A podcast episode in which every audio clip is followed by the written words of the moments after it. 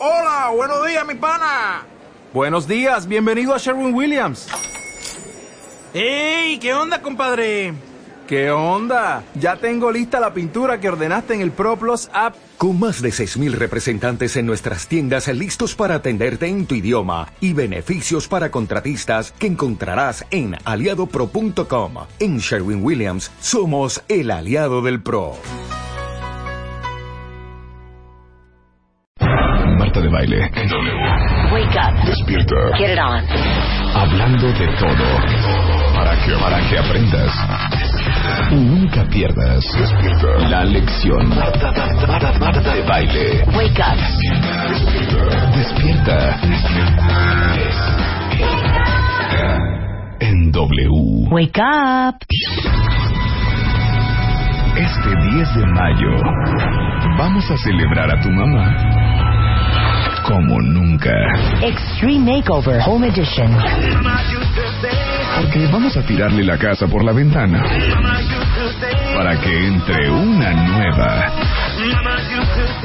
El único requisito es tener madre o vivir con una y seguir las siguientes instrucciones.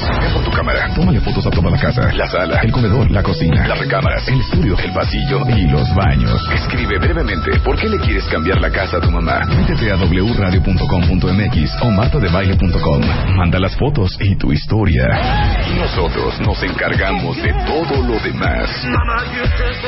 Extreme Makeover Home Edition. Si no te quedó claro, métete otra vez a wradio.com.mx o martadebaile.com y checa la mecánica y las bases. Porque este 10 de mayo vamos a celebrar a tu mamá como nunca. Permiso de gobernación de G diagonal 1144 diagonal 14. Mi querido Jacobo, ahorita te voy a presentar cómo se debe, que ahora estamos solas en este barco. Bueno, y solo. Bueno, y el Chapo, ya son dos, dos Ya hombres. somos dos hombres. Bienvenidos, cuentavientes, 10 de la mañana con 5 minutos esta tarde, no, mañana gris, ra- mañana nostálgica, mañana bohemia. Ayer tuvimos nuestra entrada increíble con estos tres autores que, me, bueno, vinieron dos, pero son tres. Dos de tres. Vayan, por favor, consigan sus boletos ya en Ticketmaster. No saben qué showzazo, de verdad. Y la Sí. voz de este chavo, el que, que no Alex lo conocemos, Cuba. Alex Muy Cuba. bien. ¿Lo conoces, Jacobo? Jacobo Dayan, que ahorita nos va a hablar, vamos a presentar eh, lo que vamos a tener el día de hoy. Pero antes, haz con, haz- ¿te gusta la música cubana? ¿Te gusta la música cubana contemporánea? No conozco. No conoces absolutamente nada. Estos nuevos valores o talentos cubanos. Ayer no sabes quién vino un talentazo que se llama Alex Cuba. Yo me Es- quedé en la trova. Sí, claro, obviamente. O sea, cuando éramos chavitos, pues eh, eh, esa parte creo que nadie nos la saltamos, la parte de la, de la patria o muerte. O sea, ¿quién no escuchó a, a Pla- Pablo Milanés? Tú eras, A Silvio. Tú eres, tú eres- sí, tú eras totalmente Silvio. ¿O qué? Sí, sí, sí. No, pe- no milanés. Más Silvio. ¿Puedes pa- Más aportar más, milanés, Jacobo? Así, sí, no, sí, más Silvio. menos milanés. Menos milanés, más Sí, Silvio. más Silvio, menos milanés. ¿Cómo se llamaba el otro? El que se ponía una como bandita acá. Ay, Dios mío, eran tres. El de la bandita era, yo me acuerdo de Juanito, pero ese era No, hombre. Silvio, Pablo y otro más, hombre. Hijo, qué pena ese hombre, Juanito. El otro día lo vi en un centro comercial ¿Con banda o sin banda? con bandita, parado así en, en las escaleras eléctricas, a ver si alguien lo reconocía y se tomaba fotos con él. Es un gran cae. personaje. Te lo juro, Rebeca. Gran Yo así de, yo iba pasando y me dice mi amiga, ay, ese no es Juanito. Y yo, ah, Pues te sí hubieras es Juanito. tomado una foto, No, Diana. había como 10 pelados esperando para tomarse una foto. Sí. Yo dije, ¿quién se va a querer tomar una foto? Pues había 10 ahí esperando. Oye, es todo un personaje. Es Yo me hubiera tomado una foto con Juanito, ¿eh? Hasta un autógrafo. Ay, no. El único otro que usaba bandita era Julio César Chávez cuando Ah, entraba claro. Julio César. Eran tres, me acuerdo. Pablo, Silvio, a ver si los cuentavientes me ayudan a recordar. Pablo, Silvio. Pablo, Silvio y otro. Y tocaban los tres. Facundo, no, pero ustedes Facundo más para acá. A usted, no, Cabral tampoco. Estaba, no. no. no, ahorita me voy a acordar porque estoy segurísima. Es más, yo fui a un auditorio a ver a los tres. Pablo, Silvio y otro. Es como con los tres tenores que todo el mundo dice Ándale, Pavarotti, todo es Domingo, todo, es- Oder. todo es en triadas. Todo es de a tres. Todo es de a tres. Como ya escucharon hace dos segundos, eh, escucharon el promo del Extreme Makeover eh, Home Edition, métanse, ahorita te presento como debe ser y tu tema, Jacobo. Sí, no te preocupes. Métanse a wradio.com o a martadebaile.com y chequen las bases para esta gran alegría que tenemos en este mes de mayo para todas las mamás de los cuentavientes. Sí, señora. O mamás cuentavientes que tengan hijos esposo, A Mauri Pérez. sobrinos, ni a Mauri. Ahí está. Gracias, maestra Barkentin. Gracias, maestra Barkentin. Gracias, Market. Gracias, Miss. Nos Feliz día, Miss. Nos ganó la Miss. Ay, feliz día, claro. ¿Tú eres maestro Ah. también? Es 15 de mayo. Sí, Día del Maestro. Otros saludos a la Miss Barkentin. Claro, Saludos cómo a la no. Miss Marketing. Había de venir la Miss Marketing Había de venir. para este tema Sí, que vamos a hablar ahorita. venir. Miss, jales aquí a la cabina, por favor. Venga a Porque sí. Porque ella tiene extensa información en el marco En el de este marco tema de- que vamos a hablar en, en- en breves instantes. Entonces, estaba yo, me traen, ¿verdad? Entre Sí. a Mauri Pérez. Sí. No, la- no. bueno, el Extreme Makeover Home Edition es para todas las mamás cuentavientes Sí. o mamás de Los cuentavientes. los cuentavientes o esposos de mamás cuentavientes. El Exacto, chiste es que exacto. tengan madre o sean una, pero ustedes no pueden denunciarse a sí mismas, ¿no? Exacto. Entonces la idea es como empezar ahí, oye mi amor, fíjate que hay una promoción en el programa de Marta de Baile, en donde les vamos a transformar toda la casa, y cuando decimos toda la casa es toda la casa. Entonces lo, lo primero que tienen que hacer es tomarle fotos a las recámaras, el comedor, la estancia es comedor y sala, ¿verdad? Sí, comedor sala y sala. bueno, comedor. sala, comedor, los pasillos, eh, los baños y nosotros nos encargamos de todo lo demás. Vamos a pintarles la casa, vamos a ponerle los pisos, vamos a ponerles persianas o ventanas, o perdón, o, este cortinas. Eh, vamos a ponerles todos los muebles, los muebles de la cocina, los muebles de las recámaras, camas, burós, todas las lámparas también eh, se las vamos a poner. Entonces creo que es una alegría in- increíble para todas las mamás en este mes de mayo. Entonces no pierdan esa oportunidad, de verdad. Lo único que sí es importante y se los voy a pedir, eh, cuando se metan a las páginas wradio.com.mx o martadebaile.com, chequen bien todas las bases. Viene súper específico cada punto. El tamaño de la propiedad, tiene que ser una casa o un departamento propio. Sí tienen que ser mamás. Si el, eh, nos han mandado muchos tweets que qué onda con que con si la casa está a nombre del, del papá. Sí, sí. Este, pues ahí, pues yo me imagino que va a heredar el papá a la, a la mamá esa casa, ¿no? Claro, esperemos. Tratar de alguna manera de comprobar que sí está en el testamento de la señora. Para que esa casa, pues sí, imagínate, ya decoramos la casa, ya le hicimos de repente que dice Juanito Que ya siempre no. Que se vaya esta señora porque entra una nueva. Mira, ya hay muchas historias. Sí, claro, por supuesto, está increíble. ¿Cómo cuántas llevamos, Luz? No, ¿Sabemos? reina, Esta mamá con sombrero. Está increíble. Ay, Entonces, padre. ya que tomaron las fotos de todos los lugares, a lo más son cinco o seis fotos, o sea, fo- Bueno, cocina, sala, comedor, Ajá. cuartos, que por lo menos Ponle son dos. dos cuartos, baño baño, y ya. un pasillín por ahí. Pasillo, como como, ¿Ya dijiste como cocina? cinco o seis áreas. Ah, no, la cocina. Como La cocina, siete áreas. como siete áreas, fotos. como siete fotos. Tomen las fotos. Ya que tomaron las fotos, eh, va a haber un espacio ahí para que ustedes puedan contarnos por qué en 500 caracteres, no más, no menos, por qué O sea, no puede ser 499. No, pues sí puede ser 499, eso sí, Jacobo. Pero, perdón, sí es cierto. Si no la van no a poner menos, y sí. más, punto, punto, punto, punto, hasta que junten. Y luego son, son, son revaciados tus cuentavientes, Jacobo. Nos ponen 500 caracteres con, Con o sin espacios. con o sin espacios. Claro. Bueno, es con espacios. O sea, no nos hagan esa... Ay, esa sí. eh, es un... ¿Saben qué? Ese es una, es una, es una, es un mini Es un detalle. martirio, Es un leer. mini detalle de la importancia. Ustedes concéntrense en escribir una historia muy bonita y conmovedora y que diga, esta es la historia que va a hacer que mi mamá se gane la remodelación de la casa. Olvídense si pusieron tres comas. El chiste es que el, el O sea, sistema no le van mismo... a checar ortografía ni No, hombre. No, Uy, Jacobo, absoluto. si de eso se tratara, nadie ganaría nada, ¿eh? Perdón. No, hay cuentavientes que escriben hay muy bonito. muy bonitos. Nos han mandado muchas historias, Sí. por ejemplo, las historias de Casate tienen eh, esta virtud o talento de simplificar.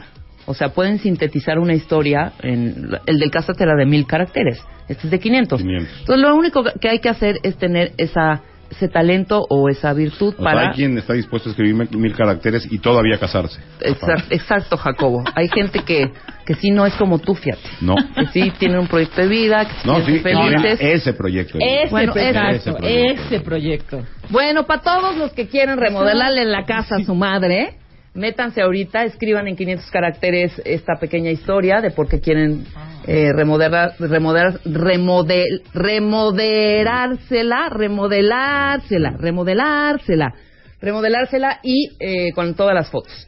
Y van a ver qué increíble. Estoy viendo ahorita las fotos, qué ternura, ¿no? Está increíble. Manden sus fotos, de verdad no se van a arrepentir porque va a ser una gran alegría. Y Marta hab- había estado comentando en estos días que sería padrísimo que no supiera la mamá. Ay, sí, pero Nada más saca a tu mamá de su casa dos meses, hijo. ¿Cómo le harías? ¿Yo? Sí. No. O sea, para remodelarla.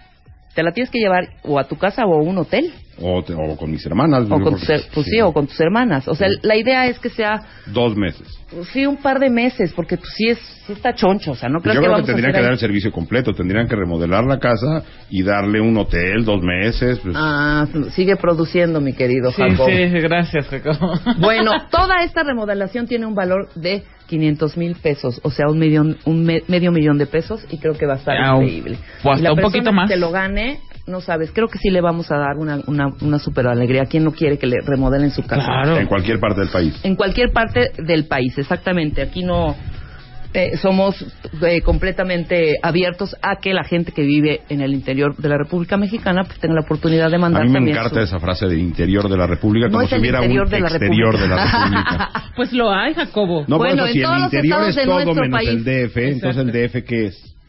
Pues sí, tienes, tienes razón. No me gusta, a lo mejor estoy equivocado, pero No, no, me gusta bien, la no, palabra. es- es un gran punto. Sí, es cierto. Y fíjate que cuando yo escribo tampoco me gusta poner interior En el de la interior de la República. Bueno, en, en cualquier estado del- de, nuestro país, Exacto. del- de la República Mexicana. ¿Te Eso. gustó así? No, no, como igual que queda- quedaba claro de la otra forma, pero nada más no me gusta el término interior de la República. Estoy de acuerdo, profesor. Muy bien. Ok, entonces ya está, métanse y bueno, eh, No, aquí bueno. vamos. ¿cuántas van? Quiero saber cuántas van. No sabemos todavía el conteo, pero es que Ahora, si ¿se hay pueden un meter? límite- Claro, si hay un límite. Hay un límite en los metros cuadrados. Si tienen una casa como Alfonso que dice que es de 600 metros cuadrados. No, hijo. No, hijo. No, no, no. No. 120 metros cuadrados es lo que Es el tenemos, límite. es el tope, ¿no? Ya 125, bueno, ok. 130, bueno, se puede. Sí, pero una de 600. Exacto, no se pasen. 120, no se pasen de... De lanzas. No de lanzas, No. sino no se pasen de su límite. Exacto. Si tienen una más grande, pues ya haremos quizá otra alegría en donde entren mucho más metros cuadrados. Pero por lo pronto arrancamos con 120 metros cuadrados nada más. Ahora sí, ¿ya estás listo, Jacobo? Yo ya, ya, ya. Porque yo sí tengo una serie de dudas y al igual que nuestros cuentavientes, creo que hoy es el momento para que tú nos las resuelvas, ¿no? Una serie de especulaciones, dudas, etcétera, etcétera, que yo no sé ni para dónde va. De hecho, antes de entrar al aire, te comentaba que de repente estos grupos islamistas que nunca los habíamos escuchado y de repente aparecen. El tema de hoy es el secuestro de estas supuestamente la cifra no está como muy Alrededor de 200. de 200 300. niñas eh, secuestradas en Nigeria, que están en un lugar que es de dificilísimo acceso. Y bueno, ¿qué pasó ahí? Bueno, primero hay que entender, eh, o sea, esto no surge de un día para otro. Hay que entender la circunstancia y la situación de Nigeria. Nigeria es un país eh, con muchos habitantes, muchísimos habitantes, 180 millones de habitantes, es casi 50% más que, que nosotros aquí en México, en un territorio la mitad de nuestro país. es un país con la mitad de la población musulmana, no, no un islam eh, radical, un islam moderado. 40% de la población es cristiana y 10% de la población profesa religiones ancestrales, eh, de- de- tribales. Ahora, está conformado, no, no existe el, el- gran pueblo nigeriano, está conformado por doscientas y tantas grupos étnicos distintos. ¿Sí? Entonces, podemos imaginar una diversidad muy, muy grande al interior de Nigeria, con dos grandes grupos religiosos, cristianos y, Y musulmanes. musulmanes. Históricamente, los musulmanes han controlado políticamente el país. De hecho, el gobierno actual es eh, un gobierno cristiano débil. El nombre del presidente es increíble. Se llama Good Luck Jonathan. No. Good luck, Jonathan. Y tiene un look increíble, con sombrero, un muy buen look. Este es un gobierno cristiano muy muy débil, el gobierno. Y eh, Nigeria, estos 180 millones de habitantes, Ay, lo amo. eh, mayoritariamente hay grandes condiciones de pobreza, marginación, problemas serios de desempleo. Como en casi todos los países con conflictos económicos, la gente acaba por perderle eh, la, la esperanza o, o identificarse cercanamente con el gobierno. Ajá. Es decir, mucha gente, muchos nigerianos mantienen cierta o una, una distancia importante con el gobierno. No hay una identificación clara con, con el gobierno, ni por parte incluso de los grupos cristianos con este gobierno actual. Ok. En este marco, siendo un país petrolero importante, Exacto. Nigeria hay mucha lana en petróleo, es decir, Nigeria es más o menos como México en la lista de exportadores de petróleo. Eh, surge hace 10 años un grupo militar fundamentalista islámico de nombre Boko Haram, que nunca habíamos oído. No hay que espantarnos. Cuando fue el escándalo de Joseph Kony hace dos, tres años, Que aquí en este programa eh, tocamos el tema. Lo nadie lo conocía antes del escándalo. Nadie. Entonces, los conflictos en África suelen ser demasiado lejanos para nosotros en Occidente, no, no suelen llamar la atención. Hoy hay conflictos mucho más serios que el nigeriano en curso y difícilmente nos enteramos, difícilmente llegan a las primeras planas de los medios. Al final vamos a hablar un poco de ello. Este, hace 10 años surge este grupo fundamentalista islámico, grupo armado. Su objetivo final no es, bueno, Boko Haram quiere decir el pecado de la educación occidental. Claro. Es decir, es un grupo que está en contra de todo lo occidental. No es un problema nada más contra la educación. Es decir, no confía ni en la educación occidental, ni en los valores occidentales, ni en eh, la democracia como, como una propuesta civilizatoria occidental. Ellos lo que quieren es instaurar un gobierno donde rija la Sharia, es decir, la ley islámica dentro de Nigeria. Claro. Para ello, es un, eh, lo que hacen es eh, co- cometer actos de terrorismo, violentar a la, a la población, violentar al gobierno. Ellos no inician secuestrando personas cristianas, porque estas niñas secuestradas son cristianas, Ajá. para convertirlas, entre comillas, al Islam, o lo que se dijo al principio, para venderlas en tráfico Ajá. de personas. Ellos inician violentando al Estado, violenta, atacando bases militares, atacando instalaciones del Estado, tratando de debilitar el Estado y con ello lograr ma- un mayor número de simpatizantes dentro de Nigeria su movimiento. Eso es lo que busca a final de cuentas O un sea, está grupo generando armado. presión. Exactamente, tratando, porque no, tampoco es una milicia demasiado grande que pudiera levantarse en armas contra el gobierno. Claro. Entonces, lo que se necesita es ir creciendo.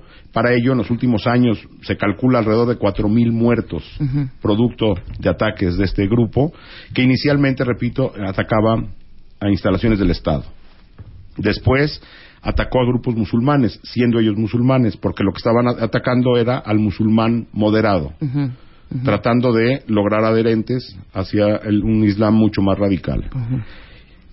Ya habían secuestrado personas ellos hace unos dos, tres años que intercambiaron por prisioneros. Lo que hacen es secuestran gente, negocian con el Estado y logran liberar prisioneros de su grupo a cambio de liberar a, De estos liberar a estas personas, a estas personas ajá. La decisión del gobierno de Nigeria en su momento, hace unos tres, dos, tres años, según este, eh, analistas internacionales especialistas en, en- en estos grupos en África, dicen que la, la respuesta del gobierno fue equivocada. Lanzó un ataque frontal contra este grupo en lugar de tratar de mediar y tratar de identificarlos, generar inteligencia, tenerlos controlados, identificados. Y, co- y- y como vemos en México, una política de violencia contra la violencia, lo único que genera es Más más, violencia. violencia. Claro. Entonces, este grupo lo que acabó pasando con él es que se radicalizó y tuvo que escapar de la zona que controlaba en el norte de Nigeria y, es- y esconderse en la selva, que son lugares mucho más complejos, como casi todos los grupos armados. Cuando reciben presión, se esconden en las sierras, en la selva, y entonces ahí han ido creciendo en fuerza, en simpatizantes, en armas y eh, en capacidad de acción. Esto lleva a que apenas hace un mes, exactamente el 14 de abril, secuestran en un acto que parece demencial, llegan con camiones a una escuela rural al norte de Nigeria Y se llevan a estas y niñas. se llevan a doscientas veintitantas niñas, algunas logran escapar, en camiones, llegan con, con- con armas, Sí, claro, y vámonos. a la población y Exacto. vámonos, y las suben a camiones y se las llevan. Ahora, al otro día salió, o sea, a los pocos días sale la nota, pero tampoco se hace un escándalo internacional, vamos, no nos enteramos todos de todo esto, a menos de que estemos leyendo el periódico, todas las secciones internacionales, repito, conflictos africanos suelen no estar en las primeras planas.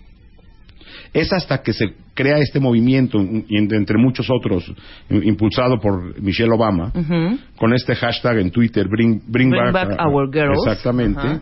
Que se genera todo un movimiento alrededor de qué pasa con estas niñas, pero pasan bastantes días, varios días, un par de semanas hasta que esto revienta internacionalmente y se convierte en trending topic y ya hay gente criticando a Michelle Obama o al gobierno de los Estados Unidos que está preocupado por las niñas nigerianas, pero no se preocupó por lo que causó en Irak o en cualquier otro lugar. Exactamente. y el mundo se indigna al ver videos, que vale la pena que se tuiteen, donde este grupo armado tiene secuestrada a estas niñas, diciendo o amenazando que van a ser vendidas en, eh, mercados de trata de personas Ajá.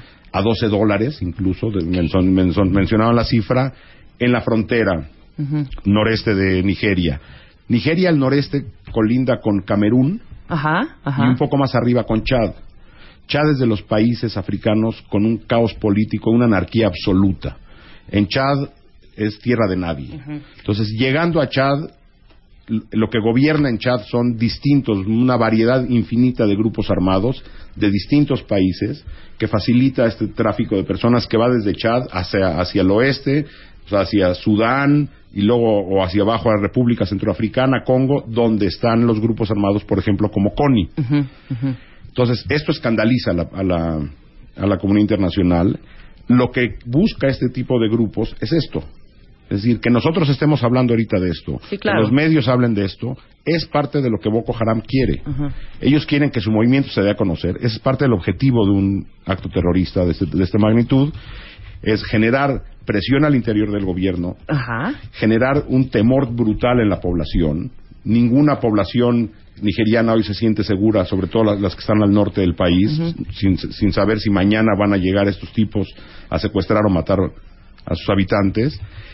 Y eso logra que lleguen apoyos internacionales de grupos fundamentalistas a este grupo, es lo que busca, darse a conocer, y Sí, para hacer sumar, más, sumar adherentes radicales. Ahora, ¿de qué se nutre un grupo de estos? Eso te iba a preguntar, porque si me dices que es un grupo que eh, no es muy grande, pero Comparado con otros con, con grupos. otros, claro, pero no trabajan solos. No, no. o sea, no, no. hay una gran cabeza detrás de esto. No, y, y se necesitan recursos, se necesitan camiones, Exacto. armas, todo esto. ¿Quién financia hay toda dinero, esta parte? Hay dinero que, está, que llega a estos grupos desde otros grupos fundamentalistas y ellos lo logran a través de la extorsión dentro de Nigeria también. Ahora, en un país donde los jóvenes eh, tienen graves problemas de, de- de pobreza, falta de oportunidades, falta de proyectos de vida, es fácil que grupos extremistas de cualquier tipo o grupos violentos Te jalen. se sumen jóvenes. Claro, claro, Por ejemplo, tenemos, para no ir muy lejos, nuestro país. ¿Sí? Eh, un buen número de la gente que nutre el crimen organizado en nuestro país son jóvenes que no tienen expectativa de vida, que no tienen proyecto, no tienen esperanza, no tienen educación, no tienen acceso a sistemas de salud, a- viven en la marginación y es se ofrece un, mo- un modelo de vida distinto, una oportunidad, una salida y la ideología se radicaliza. Claro. Al yo no poder tener salida en, en- en este, en este sistema, busco salidas en otro. Ahora, es interesante ver lo que ha ocurrido con otros países musulmanes. Ajá. Uno esperaría que a lo mejor algunos respaldaran a este grupo. Hasta ahora no. Ha habido condena del mundo islámico a movimientos como estos porque es demasiado fuerte el secuestro de 200 o 300 Y niñas. Entonces, es demasiado fuerte. Por ahí hay otro video circulando donde muestran a las niñas, aparentemente después de la conversión ya al Islam, vestidas a la usanza islámica, Ajá. recitando versos del Corán, como diciendo, hemos logrado El objetivo, ya estamos estas almas. almas, exactamente. Exactamente. Ahora- Vamos a hacer un corte rápidamente para continuar con el tema. Y yo te quiero preguntar también, ¿ya han dado algún mensaje de liberación? Va. Esto por esto, las, las liberamos, pero queremos esto y esto y esto. Toda esa información al regresar del corte, no se vayan. Llama a Marta de Baile. Llama a Marta de Baile. Llama a Marta de Baile. Llama a Marta de Baile. Llama a Marta de Baile. Llama a Marta de Baile. 5166-8900. Llama a Marta de Baile. Y 01800-718-1414. Llama a Marta de Baile. Marta de Baile en W. Tuitea a Marta de Baile. Arroba Marta de Baile. Tuitea. Tuitea. Arroba Marta de Baile. Tuitea. Solo por W Radio. 10 de la mañana con 33 minutos, estamos en una plática interesantísima. Plática. Así de una cotorreo. plática, no de cotorreo, porque es un tema, me parece, bastante serio, eh, con respecto a, en el marco de el secuestro, perdón, el secuestro de las eh, 200 eh, chavitas Más de nigerianas, 200, sí. más de 200 chavitas nigerianas, nigerianas. Y te preguntaba antes de, de irnos a corte que si había ya algunos mensajes en donde eh, propusieran una negociación. Sí, Boko este Haram grupo. ya, ya propuso hacer intercambio, entregar a las niñas a cambio de que liberen prisioneros. Ajá. Gente que está presa por, por pertenecer a este grupo. Y, pero hay mucha presión internacional, hay muchos intereses, hay mucha lana en Nigeria. Nigeria no va a acabar desestabilizándose porque hay mucho petróleo. Y si vemos otros ejemplos dentro de Nigeria, dentro de África, perdón, eh, eh, armados, los que los que continúan y desestabilizan países son en países por lo regular donde no hay lana. Si vemos, por no se acuerdan, hace unos varios meses ya hubo un conflicto serio en Mali, que Al Qaeda tomó unas refinerías y cuando te metes ya con la lana, ahí sí se meten los poderes Sí, de los grandotes a decir hasta aquí, basta. Y fueron y resolvieron la bronca. Pero lo que está pasando en Sudán del Sur, por ejemplo, no estamos ni enterados. Y los especialistas hablan incluso de probable genocidio en, en Sudán del Sur. Claro. Además del de Darfur, es otro. En República Centroafricana hay matanzas de contra musulmanes de a diario, no nos enteramos. ¿sí? Pero donde hay recursos naturales importantes, se meten las potencias. Y de inmediato, con esta crisis, Estados Unidos, Francia, Gran Bretaña, China, Israel dijo, yo, yo ayudo, yo ayudo, ¿qué hay que hacer? Vamos a resolverlo. Ahora, la única manera de resolver esto, si es a trancazos, va a ser peor. Sí. O sea, si se meten, hay una intervención militar para encontrar a este grupo, va a acabar pasando lo que pasa en casi todas las intervenciones, donde el país va a quedar mucho peor que antes. Claro. Hay que sentarse, hacer, liberar a estas niñas primero, y luego tratar de acabar con el grupo, pero desde otro lado. Mientras las condiciones de vida sigan siendo marginación, desigualdad, falta de oportunidades, etcétera, etcétera, etcétera, etcétera, estos grupos van a proliferar en todos lados. En Nigeria, en México y en cualquier otro lugar. Entonces, lo que hay que tratar de hacer es acabar con la violencia lo antes posible. Si hay que sentarse a negociar con ellos y liberar presos, que lo hagan, me parece. Y tratar de tenerlos bien identificados y lo más controlados posibles, como se hizo con Connie. A Connie no lo han agarrado después del escándalo que se hizo, Ajá. pero está mucho más acotado de lo que estaba antes, porque hay presión, hay, hay gente buscándolos. Entonces lo que hacen es... Presión internacional. Sí, y, lo, y lo tienen ahí eh, medianamente achicado. Pero el- las cifras de Connie son bíblicamente superiores a esto, o sea, enormes. Son, se hablan de sesenta y tantos mil niños secuestrados, Exacto. Eh, reclutados bueno, como niños soldados Pero eh, durante cuánto tiempo durante también. muchos años. ¿No? Sí, pero también ahí sigue Connie. Ahí sigue y cada tanto sale alguna nota de que ya lo tienen identificado. La última nota hace pocas semanas fue, se sabe que está en Sudán del Sur. Y estas cosas seguirán ocurriendo. Digo, no quiero ser aguafiestas, tampoco quiero ser aguafiestas en el sentido de lo que hay en las redes sociales.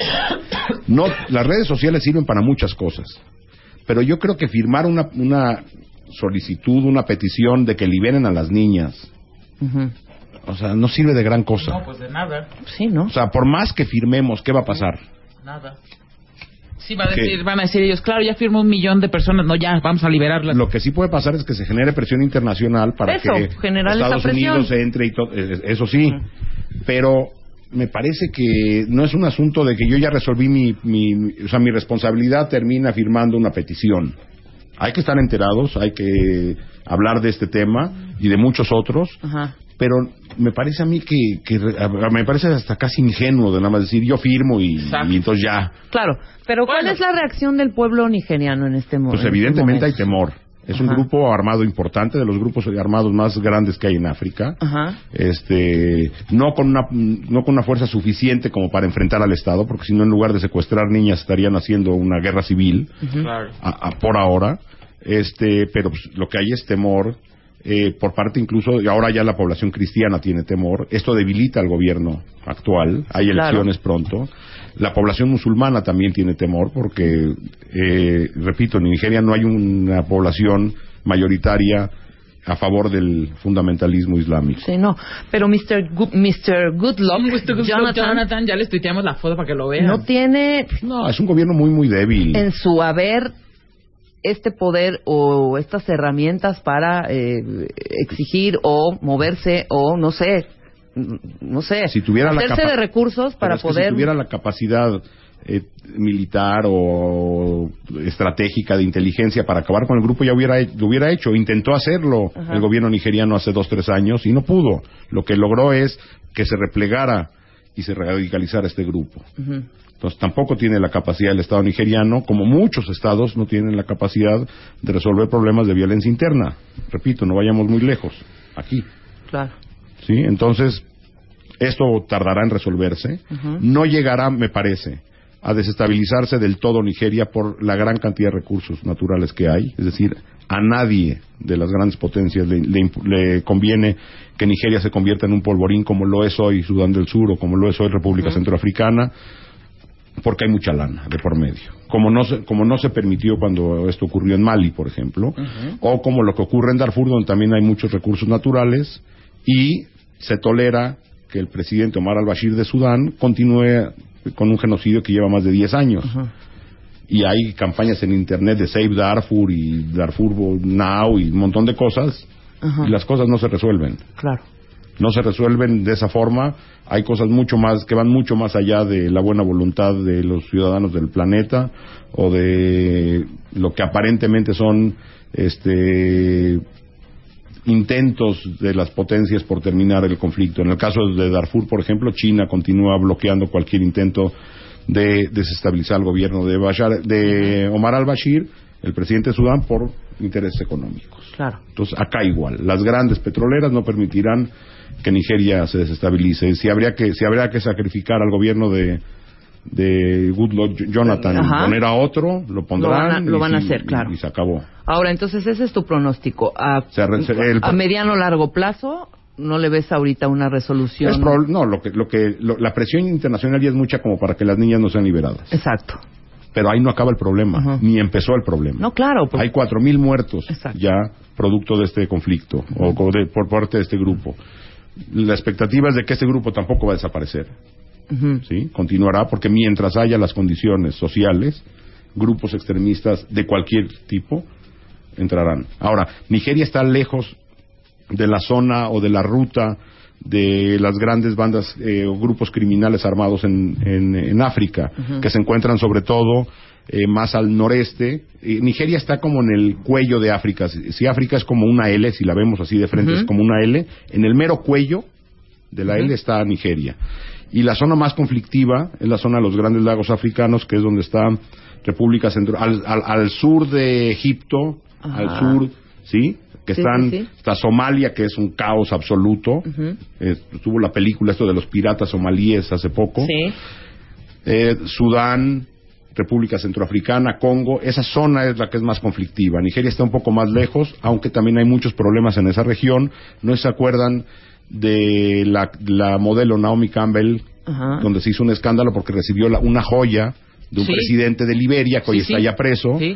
Que también hubo una película que se llama, creo que se llamaba Diamantes de Diamantes de Sangre o algo así. Leonardo DiCaprio. donde Leonardo utilizan a niños exacto. para extraer este y hay bandas criminales en, en todo en toda esta región, en Costa de Marfil, en Sierra Leona, en, eh, en Liberia, pero está alejada de la zona más conflictiva, mucho más conflictiva de África. Esto continuará, no llegará a grandes, me parece, no llegará a desestabilizarse el gobierno, a, a gran- de- de- el país entero por los intereses económicos. Claro. ¿Qué edad tienen estas niñas? Pues son- ¿Sabemos más o menos? Pues han de ser 12, niñas de 15, dos, sí, por ahí. 12 y 15. Se ven chavillas. Que ahorita futuro incierto para estas 200 o más de 200 este, niñitas. ¿no? Más otras que han sido secuestradas Que, ya. Al final no puedo creer que estas gra- grandes organizaciones en donde protegen a los niños, la ONU, por ejemplo, UNICEF. también. ¿Qué hay de UNICEF, esas instituciones? pues no tienen capacidad de, de acción. O sea, ¿qué puede hacer Naciones Unidas si el Consejo de Seguridad no aprueba nada? Claro, O sea, aquí lo que están tratando de evitar ¿qué es un puedes- conflicto mayor, al final de cuentas. Y ¿no? la presión internacional, es, es muy fuerte la escena de ver 300, 200 y tantas niñas secuestradas, eh, convertidas al Islam, no porque el Islam sea bueno o malo, pues simplemente porque ellas no son musulmanas, Sí, exacto, convertidas a la fuerza y este y secuestradas, vamos, es un secuestro masivo que mañana pueden hacer otro y la, la población está completamente sí, el, atemorizada. el- el rollo de todo esto, quizá, bueno, todos, eh, y me incluyo de verdad, porque me parece verdaderamente serio lo que está sucediendo, pero ansían que, que se liberen a estas Claro. niñas, ¿no? El problema es que viene después. Ahí no va a acabar, Claro. y repito, ni empezó ahí. No- para nosotros, así como el, el- gente que, o la gente que no está muy cercana a, a los conflictos en África, parece que el conflicto empezó hace un mes. Y no.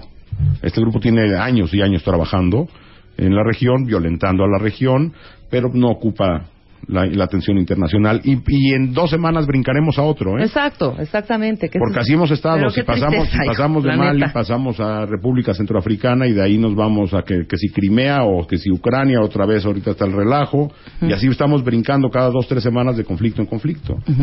Mientras las condiciones económicas estén de esta forma, eh, esto Muy continuará. claro. No hay manera de pararlo. Pues muchísimas gracias, Jacobo. No, nos no, acabas no, de poner en, en contexto. Ya nos, ya no- y nos caen muchos veintes y nos resolviste, por lo menos a mí, muchas dudas.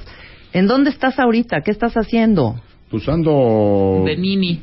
No. No, estás, estás dando conferencias. Conferencias, cursos, Oye, anúnciate, y- pero este es un espacio y- no, bueno, pues, perfecto para eso. Soy, ¿No? bueno, yendo a universidades a dar conferencias, cursos, Ajá. a distintas asociaciones, consultorías en derechos humanos. Sigo ahí en Twitter echando cotorreo. El Twitter muy interesante, el de Jacobo Dayan. Síganlo. Es Jacobo guion No, ba- Dayan guion bajo guion Jacobo. bajo- guión- guion bajo Jacobo. Exacto. Síganlo porque la neta tuiteas Cosas sí. Exactamente. Y si quieren estar informados de lo que pasa en el mundo, Jacobo Dayan es el indicado. Muchísimas gracias, no, de gracias verdad. a ustedes. Chao. No, preparamos Al- el siguiente tema. Anda. Ya estás. Ya estás. Llama a Marta de Baile. Llama a Marta de Baile. Llama a Marta de. Llama a Marta de Baile. Llama a Marta de Baile. Llama a Marta de Baile. 5166-8900. Llama a Marta de Baile.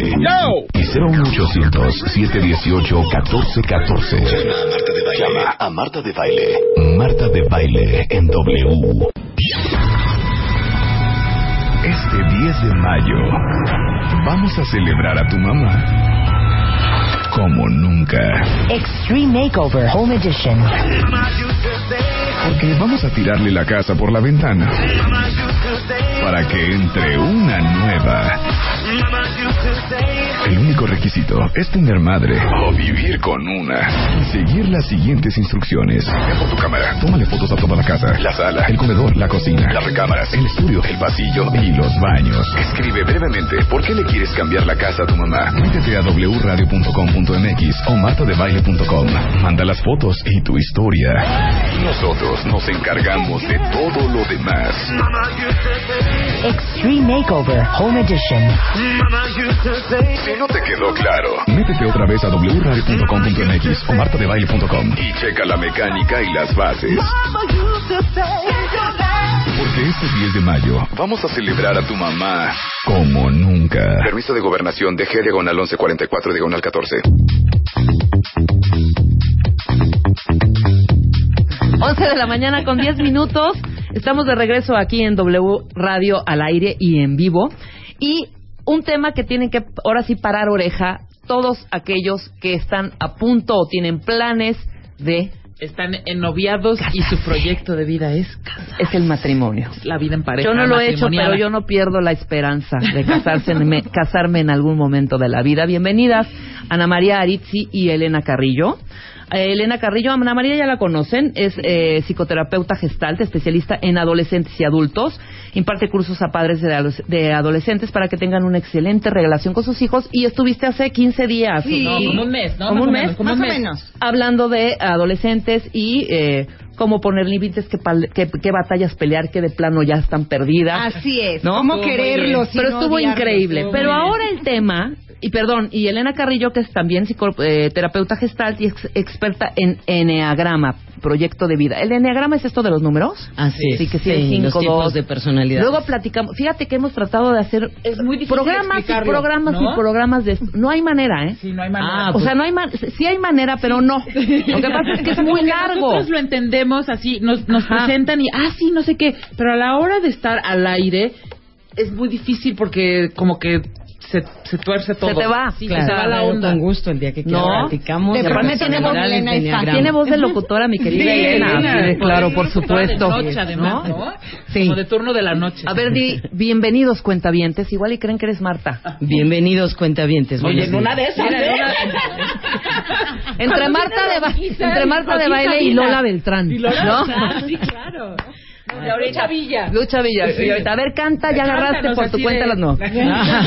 Eh, pero me imagino que cantas, ¿o no? No, la verdad es que siempre me han dicho eso y alguna vez haré el intento. Sí, ¿eh? Pero bueno, ya de- cuando estoy ahí como en tequiladita, Claro, algo así, exacto, por supuesto Grabé en la sí. penca de un maguey tu nombre, No. como no, by Elena Carrillo. Muchas gracias que estén acá. Pues el tema les decía, los que están planeando casarse, o están en esas, en esos, en En esos esos menesteres, menesteres. Algo que se nos va, Sí. que ni pelamos y que yo creía que lo daban los padrecitos. Es que sí. Entonces, Sí no. ahorita nos Sí los y van a no. explicar. Los cursos prematrimoniales, porque igual te dicen, oye, el curso para qué, ¿qué? Sí. Era. Si Así ya es. me están pidiendo, ¿sabes? Perdón, yo hace años no escucho de una pareja cercana de mis amigos que se van a casar de Ajá. tomamos el curso prematrimonial. Todos es así de ya la boda es mañana, no sé qué, los preparativos, bye. Eso era como una costumbre mucho más antigua, ¿no? Como de generaciones atrás. Y ahora como que se está retomando otra vez, ¿no? Ahora, ¿por qué, ¿por qué se sorprendieron cuando dije que yo pensaba que solo los padrecitos lo daban? Ah, pues, porque así es. Así es. Ok. Muchos padrecitos lo dan, es verdad. Pero nosotras estamos tratando de hacer algo diferente, Rebeca. Eso. Eso me gusta. Es cuando tú dices, estoy pensando casarme, pero no solo casarte. ¿Qué pasa si te quieres ir a vivir con tu novio? Claro. Vivir ¿No? en pareja. sin Vivir en pareja Ajá. sin casarte. Este curso es para ti.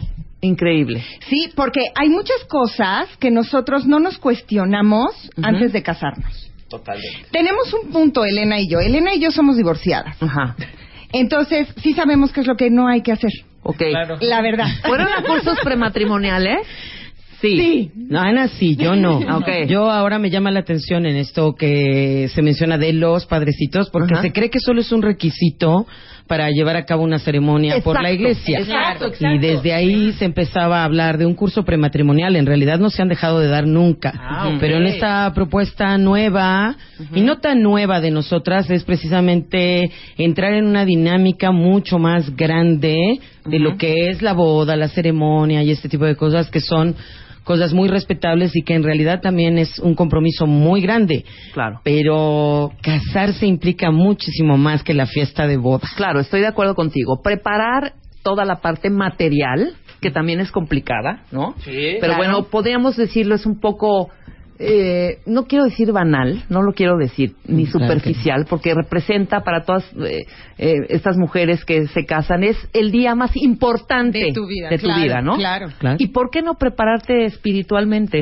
no? También Emocional. emocionalmente. ¿no? Espiritualmente no me refiero a un rollo religioso, Sí, no, nada que ver. Sino Ujú. esta reflexión de realmente vas a compartir tu Una vida. Con alguien. con alguien Tu más, proyecto ¿no? de Y vida. sabes, hay muchas cosas que no te cuestionas.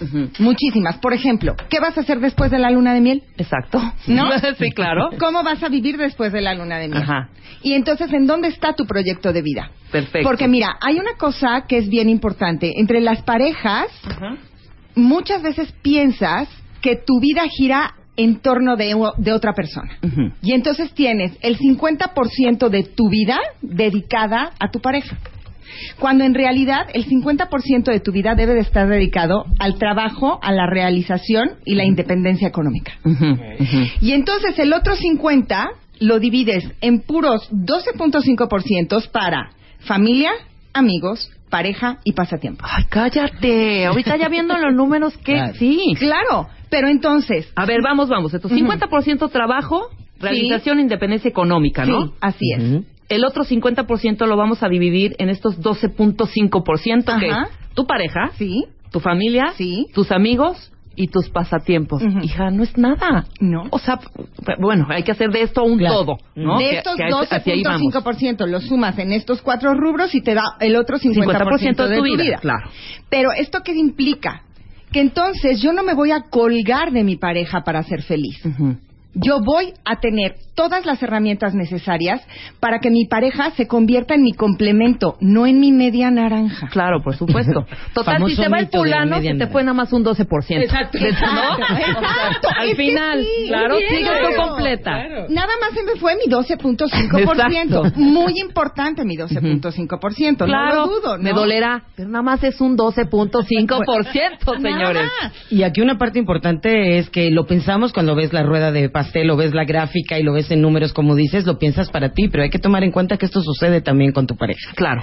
O sea, claro. es el 12 tuyo y el, Y el 12, 12 de él. él. Y entonces es como empezar a sentir esta empatía y esta bien dividida cuestión entre los dos como proyecto de vida.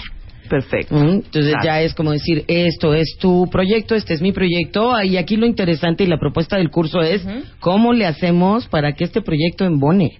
Claro. Además. para que todas las ideas que tú traes, los sueños que traes, el tipo de costumbres, manías, sexualidad, tu familia política bendita, etcétera, etcétera, ¿cómo le vamos a hacer para que podamos vivir un proyecto de pareja donde tú y yo nos vayamos sintiendo renovados, contentos de estar y podamos en algún momento apostar por cumplir la famosa promesa para toda la vida? Exactamente, exactamente. Dura, Y aparte- pero dura esa frase. Claro. Pero bueno, pero eh, hablándolo objetivamente, ese es el objetivo final. Y ¿no? eso es lo que queremos, eso es lo que estamos buscando. Claro. ¿No? Pero hay que saber de qué manera llevarlo a cabo. Otra cosa es Ajá. que tienes que estar presente y consciente de con quién te estás casando. Porque yo estoy convencida que el enamoramiento es un estado alterado de conciencia. Totalmente, estamos ¿Sí? aquí de acuerdo y lo hemos platicado muchísimas veces. Donde no ves más allá, no te cuestionas más allá. Por ejemplo, nos, una de las preguntas que hacemos en el curso es, si estás consciente de que tu pareja ya pasó la crisis de la adolescencia, Wow. ya cerró el, Ajá, ya ciclo, cerró el ciclo. o te vas a casar con un eterno adolescente. Exacto. Porque ya vas a entrar al verano de tu vida. Más o menos que en la edad en la que nos casamos es entre los 25 y 30. La etapa intermedia, exactamente. Digamos, ya estamos en el verano de tu vida, entonces ya cerraste con la primavera, ya pasó esta crisis, o te vas a casar de verdad con un hombre o con una mujer que van a ser tremendamente adolescentes. Y entonces, ¿qué va a pasar cuando tengas hijos, cuando tengas que ser responsable? Es un gran cuestionamiento. Totalmente. ¿No? Y empezamos a descubrirnos mutuamente, ¿no? En ese sentido. Ahora, ¿ustedes me dan esa línea? O sea, tú me vas a... Porque igual y yo no me doy cuenta, porque quizá yo soy igual en esa etapa, ¿no? En esta etapa de- del enamoramiento, en Claro. esta etapa en donde eh, finalmente todavía no hemos crecido y estamos eh, crecido emocionalmente para formar una relación y tener una relación, al final, val- valga la redundancia, una relación duradera. Claro. ¿Cómo me van llevando ustedes para descubrirme o descubrirnos los dos? ¿Cómo sé? Nosotros lo que hacemos es como abarcar como cuatro, digamos como cuatro puntos de vista que hasta el día de hoy, como decía Ana, uno por experiencia propia y la otra la- los años en el consultorio de trabajo, que es lo que deberíamos de tomar en cuenta realmente para construir un proyecto de pareja. Lo primero es, vamos, platicamos acerca de los fundamentales de vida. ¿Qué es lo que tú y yo como una pareja tenemos como funda- fundamental de vida? ¿A qué me refiero con esto? ¿Qué es aquello de tu vida que no estás dispuesto a cambiar bajo ningún concepto, ni siquiera por estar eterna y profundamente enamorado de mí? O sea, no negociables. No Empezamos con los negociables. no Ahí negociables. Lo que con habíamos los hecho no con los negociables, adolescentes, señora. ahora lo hacemos con la es pareja. exactamente lo mismo, ¿no? Claro. Y entonces, por ejemplo, hablar de, no sé, eh, si para ti un fundamental es el dinero, lo voy a tener que tomar en cuenta, ¿no? Por ejemplo, vamos a tener que trabajar los dos, o tú traes la suficiente inversión, o yo la voy a poner. Y después de los fundamentales, que es bastante telúrico el asunto cuando Muy, comienza el curso en muy. ese momento. Donde las parejas de veras ¿No? brincan. Ajá, ahorita ahondamos más en ese Ahorita ahondamos más en eso. Luego, el segundo marco es el marco de la familia política. Claro. Y el marco de los amigos, porque esto que decía mi abuela en algún momento decía, no te casas con la persona, te casas con, toda la familia. Exacto. Incluso a veces los amigos forman parte de ese entorno familiar de mi pareja. Y entonces, miren, los asuntos que hemos compartido en el curso empiezan desde la boda. ¿Cuántas mesas para la novia? ¿Cuántas, ¿Cuántas mesas para la familia del novio? Que si la tía Chuchita se siente, por favor, hasta atrás. Y que bueno, que venga tu mamá, pero que no hable. o que tu tía, no sé. Y desde ese momento hay un planteamiento de cómo nos vamos a llevar como familia política. Y bueno, después en los años de matrimonio es todo un tema. Sí, todo un tema. El tercer punto que vamos a tocar y que también saca muchísimas ronchas son los marcos sexuales. ¿Cuántas veces de verdad platicamos con nuestra pareja acerca de el tipo de práctica sexual que tienes? Hablar de qué te gusta a ti, no sé, a lo mejor opciones como la pornografía, los juguetes sexuales, permitido que no? qué está Ajá. permitido que no, Dentro de si la te gusta pareja. brincar de ¿no? De dos ropero, pisos, del Claro. ropero, y a mí no me qué gusta. interesante lo que estás diciendo, porque mientras estás en una relación y todavía no das ese paso, o quizá lo tienes pensado, pero no, no tan asegurado, ¿no? El, casarte e irte a vivir con tu pareja, ¿no? Platicas este tipo de cosas, las platicas, ¿eh? Porque Sí. las haces, ¿no? Claro. Pero no, o sea, estás, eh, eh, es el cotidiano vivir con tu pareja. Pero nunca, jamás, te detienes dos segundos a pensar, quizá, si le está gustando o no le está gustando, si me está gustando o no me está gustando. O sea, no te planteas estas, estas, estos, estas cosas que me estás diciendo ahorita en, en en cuestiones sexuales y otras más que vamos a tocar en, el, en el transcurso.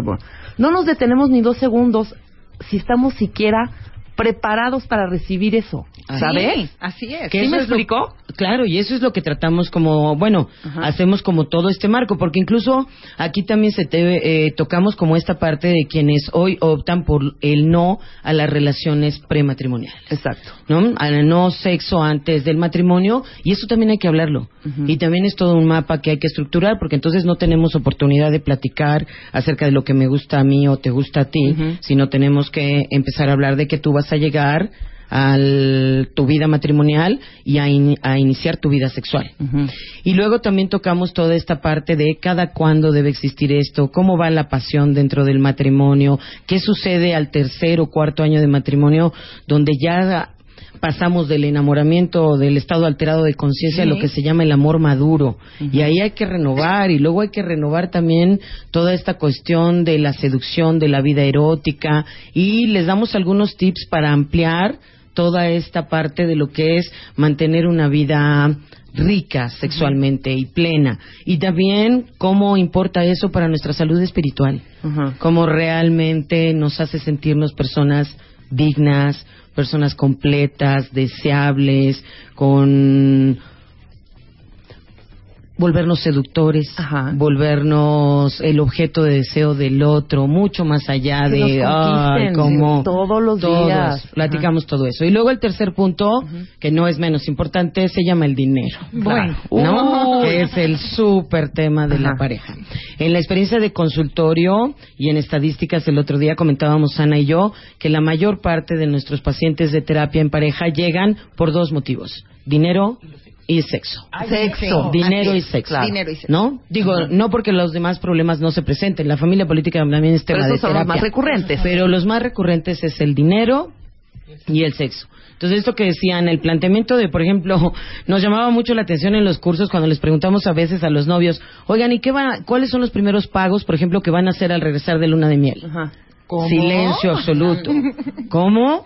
Hay que pagar. ¿cómo? Pues ir ¿No? al súper. Eh, ¿no? Es ir al súper, Claro. pero hasta eso les impacta un poco. Claro. Hacemos, por ejemplo, una lista de lo que sería pagar gas, agua, Luz, teléfono, la teléfono. renta, el predial, el perro, etcétera, etcétera. Y entonces es como, ¿de qué hablas? Claro. No se supone que eso se empieza a dar como al quinto año, ya cuando ya no Exacto. hay que empezar a pagar. Vamos a hacer una pausa rapidísimo. Regresando del corte, vamos a detallar cada uno de estos puntos que se tocan en el curso. Y que nos faltó uno. Ah, ahora el cuarto y eh, describimos todos los anteriores Va. al regresar. No se. Perfecto. Escribe a Marta de Baile. Escribe. Radio arroba martadebaile.com. Radio arroba martadebaile.com. Escribe solo por W Radio. Llama a Marta de Baile. Llama a Marta de Baile. Llama a Marta de Llama a Marta de Baile. Llama a Marta de Llama a Marta de Llama a Marta de Marta de Baile. 5166-8900. Llama a Marta de Baile. Y 01800-718-1414. Llama a Marta de Baile. Marta de Baile en W.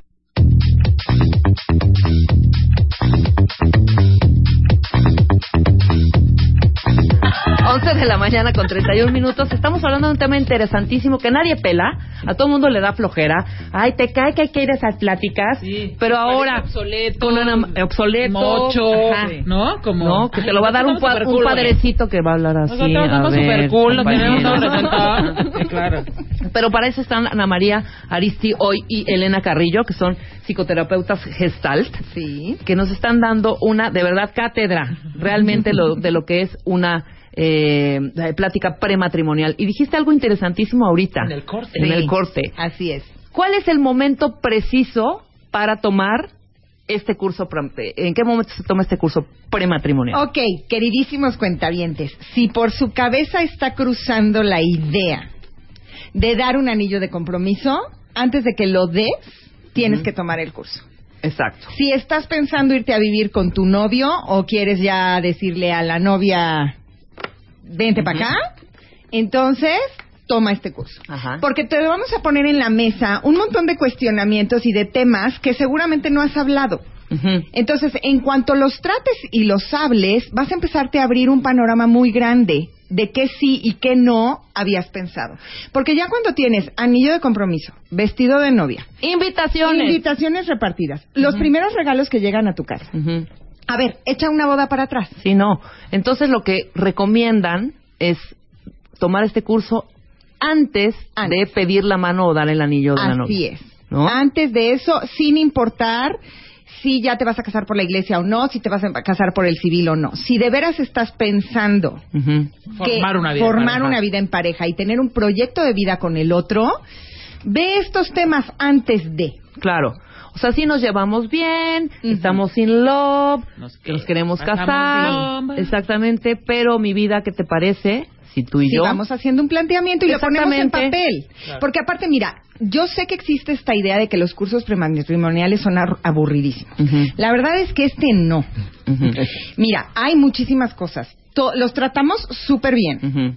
Están en un lugar súper agradable donde dices, mira qué bonito, puedo disfrutar todo un día junto con mi pareja y no ser así pesado. Claro. Este, ponemos videos, este, hacemos dinámicas, se conocen los matrimonios, porque eso Cantamos. también, cantamos, la pasamos Cantamos, padre, oímos música increíble, o sea, no es un día aburrido. Entonces, la verdad es que vale la pena.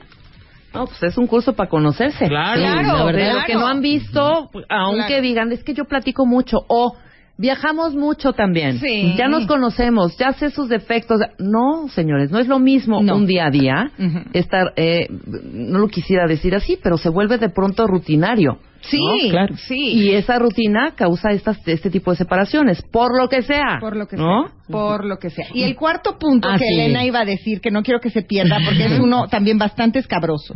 Es el cuarto punto que tocamos, pues es qué puedo y qué voy a seguir haciendo una vez que estoy en una relación de pareja o de matrimonio. Todos estos temas de me puedo ir de vacaciones yo sola o tú solo con tus amigos, te vas a ir al bar, las jugaditas de dominó, las tomadas de café con las amigas, te vas a seguir vistiendo igual, no te vas a seguir vistiendo igual. Bueno, incluso tocamos temas como te vas a poner o no el apellido de casado o de casada en este caso. Eres la señora D, ¿qué vas a hacer? Y entonces esto, y ahorita que mencionabas de que se va en el cotidiano la pareja, y ciertamente se conocen muchos, si no, no estarían tomando la decisión, o eso esperamos en teoría, de compartir la vida juntos, es el hecho de sentarnos un día a hablar específicamente de esto, es como ahorita que ves en gráfica, en- que vemos en números las cosas, ya cuando las ves escritas y estás sentado frente a tu pareja y además se vuelve una dinámica muy rica porque estás escuchando a otras parejas. Todas las parejas del curso comparten mucho de sus eh, de sus reflexiones, no de sus temas ni nada personal, pero sí mucho de sus reflexiones y entonces hasta te dan ideas o te dan sugerencias o surgen muy buenos tips de otra pareja que está. claro. Y esta ventaja también hace nuestro curso, la verdad, de una manera especial, que es no solamente están las parejas muy próximas a casarse. Este curso incluso es invitación abierta a aquel que incluso a lo mejor pudiera querer darse una vuelta porque está pensando en buscarse una novia o buscarse un novio. Claro. O ya son novios, pero no se van a casar. Quieren, vivir, quieren vivir quieren vivir juntos. O quieren- Exacto, quieren vivir Claro. juntos. O quieren enterarse de qué están haciendo juntos. Claro. ¿Cómo Sí, claro. ¿Cómo es la dinámica? ¿Cómo pues? es la dinámica de, De uno y estar, otro. de estar contigo? Exactamente. ¿Mm? Ahora, ¿les parece que obviamente hay que tomar el curso para todas esas personas interesadas? Ahorita vamos a dar todos los datos, pero a mí sí me gustaría entrar en detalle en estos cuatro puntitos. ¿no? Claro, claro, que sí. claro. Claro que sí. Bueno, proyecto de vida primero, que es el gran planteamiento. Pues mira, el proyecto de vida es esto. ¿Qué vamos a hacer después de que regresamos de la luna de miel? ¿Cómo nos vamos a eh, coordinar tú y yo? ¿Qué queremos? Hablar de vamos a querer tener hijos o no vamos a querer tener hijos. ¿Cuántos hijos vamos a querer tener o no? Otra cosa que sucede es que el proyecto de vida se construye día a día. Exacto. No es algo que digas, bueno, de aquí a 10 años, no, en realidad es, ¿cómo voy a ser yo para ser feliz, yo individualmente, y aportar mi felicidad a tu vida? Claro. Para que entonces mi felicidad te haga feliz a ti, Sí, no que tú vengas a hacerme Claro, yo feliz. estoy completa, estoy sana, estoy contenta y te hago partícipe de esto y crecemos juntos. Claro. Pero de allá para acá también. Exacto, y es como hacer en este círculo que veíamos, Ajá. como en esta rueda de pastel, compartir de veras cuáles sí son mis, mis amigos importantes, cómo te va con mis amigos, ¿No- te puedes llevar bien con mis amigos o no, Eh, qué necesitas, necesitamos tener amigos en común, compartir ese tipo de relaciones. Otra cosa también es, bueno, ¿cuáles son de veras mis hobbies, mis pasatiempos? ¿Los compartimos? Hay algunos que no compartimos, otros que sí. Y tener esto muy presente porque no sé si a través del tiempo que voy a vivir contigo voy a poder aguantar la persona en la que te vas a convertir dentro de 10 años. Claro, wow, qué interesante. Porque no lo somos los mismos hoy que dentro de ¿No? 10 años, Rebeca. ¿Qué pasa si un día a mí se me antoja meterme de verdad a meditar en serio? Y Sí, sí, sí. se me antoja estudiar eh, Una maestría. una maestría. Tú vas a poder con eso. ¿Qué pasa si van a empezar a cambiar mis creencias? ¿Vas a respetar O ya no mis quiero vivir en el? Distrito Federal y me quiero ir a Por ejemplo, es, ¿no? O quiero cambiar de profesión. Claro. Y eso afecta profundamente un proyecto de vida y también afecta un autoconcepto de quién soy. Si mis, mis creencias empiezan a mover, empiezo a cambiar muchísimo. Si empiezo a cuestionar mis, mis creencias, entonces es, yo estoy convencido de que voy a querer adaptarme a la nueva persona en la que tú te vas a ir convirtiendo año con año. Wow. Año con día con Ah, Y día- con. ¿no? Qué fuerte, Porque si sí. haces, si haces sí, sí. Un, un inventario de lo que cambiaste, creciste o modificaste este año, pues sí podemos hacer a lo mejor una lista de cosas impresionantes. ¿Qué tal si traías algo atorado en tu vida que este año sí lo resolviste? Exacto, exacto. Sí, porque no solo es para mal, también hay un planteamiento Claro, de, para- de para bien para y la, la pareja, parte bonita, para claro. la parte rica de, code- de la codependiente pareja. tu pareja y de de pronto lo sanaste y ya. Y ya. ¿no? Que aquí eh, a mí me gustaría, bueno, al menos el enfoque que le damos también es hablar de proyecto no como una meta, es decir, no estamos planteando un matrimonio para que dentro de 15 años sea- seamos felices, sino el planteamiento de una vida de pareja es vamos a ir siendo felices, vamos a ir creciendo, vamos a ir construyendo. Esta frase de estar juntos para siempre, sí se puede jurar porque lo haces en un momento presente convencida de lo que estás haciendo, convencido de lo que estás apostando en el proyecto, no por la persona. Por ejemplo, una parte interesante del curso también es este famoso mito de la media naranja. De yo voy a encontrar al hombre de mi vida. Tú eres el hombre de mi vida No, y tú la adiós. mujer de mi vida. Adiós, porque ¿cómo sabes que es el hombre de tu vida? ¿Según qué o según quién? Y entonces de... Yo digo que el hombre de tu vida es el que está en tu vida en ese momento. Exacto. Ese es el hombre de tu vida o esa es la mujer de tu vida. Y entonces hablar de la media naranja es hablar de que en realidad va a sonar un poco fuerte lo que voy a decir, Venga. pero cuando estamos convencidos de hacer una pareja, cuando yo sé que mi vida seguiría siendo lo mismo si tú estás o no, estás. Exacto, exacto. Pero cuando tú estás, mi vida es verdaderamente mucho más rica. Claro. Eso es estar listo para ser una pareja. No eres mi felicidad, no eres mi complemento, no eres el que me vas a hacer feliz, No no eres no la eres- mujer ¿no? diseñada para... No eres mi base. Eres mi 12.5%. Mi Punto. decir Punto. ¿no? Pero tienes mucha razón. Y claro. eso es como una parte muy importante, pero cuando estamos ahí y hacemos esta promesa es en este momento. Sería, yo siempre con los padres, ¿no? Lo que les digo es, sería bueno como poner ahí, en este momento yo quiero estar para ti. Ajá. y podría en este momento asegurarte que quisiera hacerlo toda mi vida. Claro. Hay una propuesta terapéutica que es renovar nuestro compromiso de pareja o de matrimonio cada cinco años. Cada cinco años podríamos sentarnos y ver cómo vamos. Cada cinco, cada tres, qué nos gustó, este, qué partes se han desgastado, qué partes no, qué nuevas cosas han surgido, cómo hemos crecido, Cómo no estamos creciendo. eso. Y por ejemplo, eso también lo tocamos, no solo en el curso, sino eh, que es Terapia. como vamos a sentarnos a ver qué estamos haciendo, qué estamos compartiendo, porque además eso lo hacen en las empresas, me imagino que incluso se hace en esta dinámica de programa de radio que es como volvernos a plantear que estamos- Claro. y volver a crecer y volverme a enamorar, pero ya no como burro en primavera, sino y esta parte que es de verdad qué rico es compartir la vida contigo, qué agradable es compartir la vida Totalmente. Y para poder compartir la vida contigo de esta manera, como lo estás describiendo, tan tan cálida, tan amorosa, tan linda, tiene que uno estar bien, uno, uno, individuo, Así es, ¿no? así es. Entonces, prepararte tú, tener tus momentos de reflexión, Sí. ajá. Si crees que tienes algunos huequillos por ahí, no está mal tomar terapia, pedir ayuda, Claro. equilibrarte. Y en ese momento estás listo para dar el siguiente Estás paso, hombre o mujer, ¿no? Hombre o y mujer. compartirte. Mira, ¿no? yo lo comparo mucho como la letra A. La letra A tiene dos líneas que se sostienen una a la otra. Ajá. Si tú vives una relación como una letra A, el día que se te va una de las líneas, te, Te caes, No claro. tienes equilibrio. Entonces, y sí sientes, porque de verdad sí se siente, como si te arrancaran la piel y te metieran en agua hirviendo en carne viva. Porque de verdad se te va, se te va un pedazo de ti, se te va el 50% de tu vida o incluso a veces hasta el 100%. Porque hay muchas chavas ahorita en tercero de prepa que dicen, mi felicidad eres tú, si tú te vas, me muero. Claro.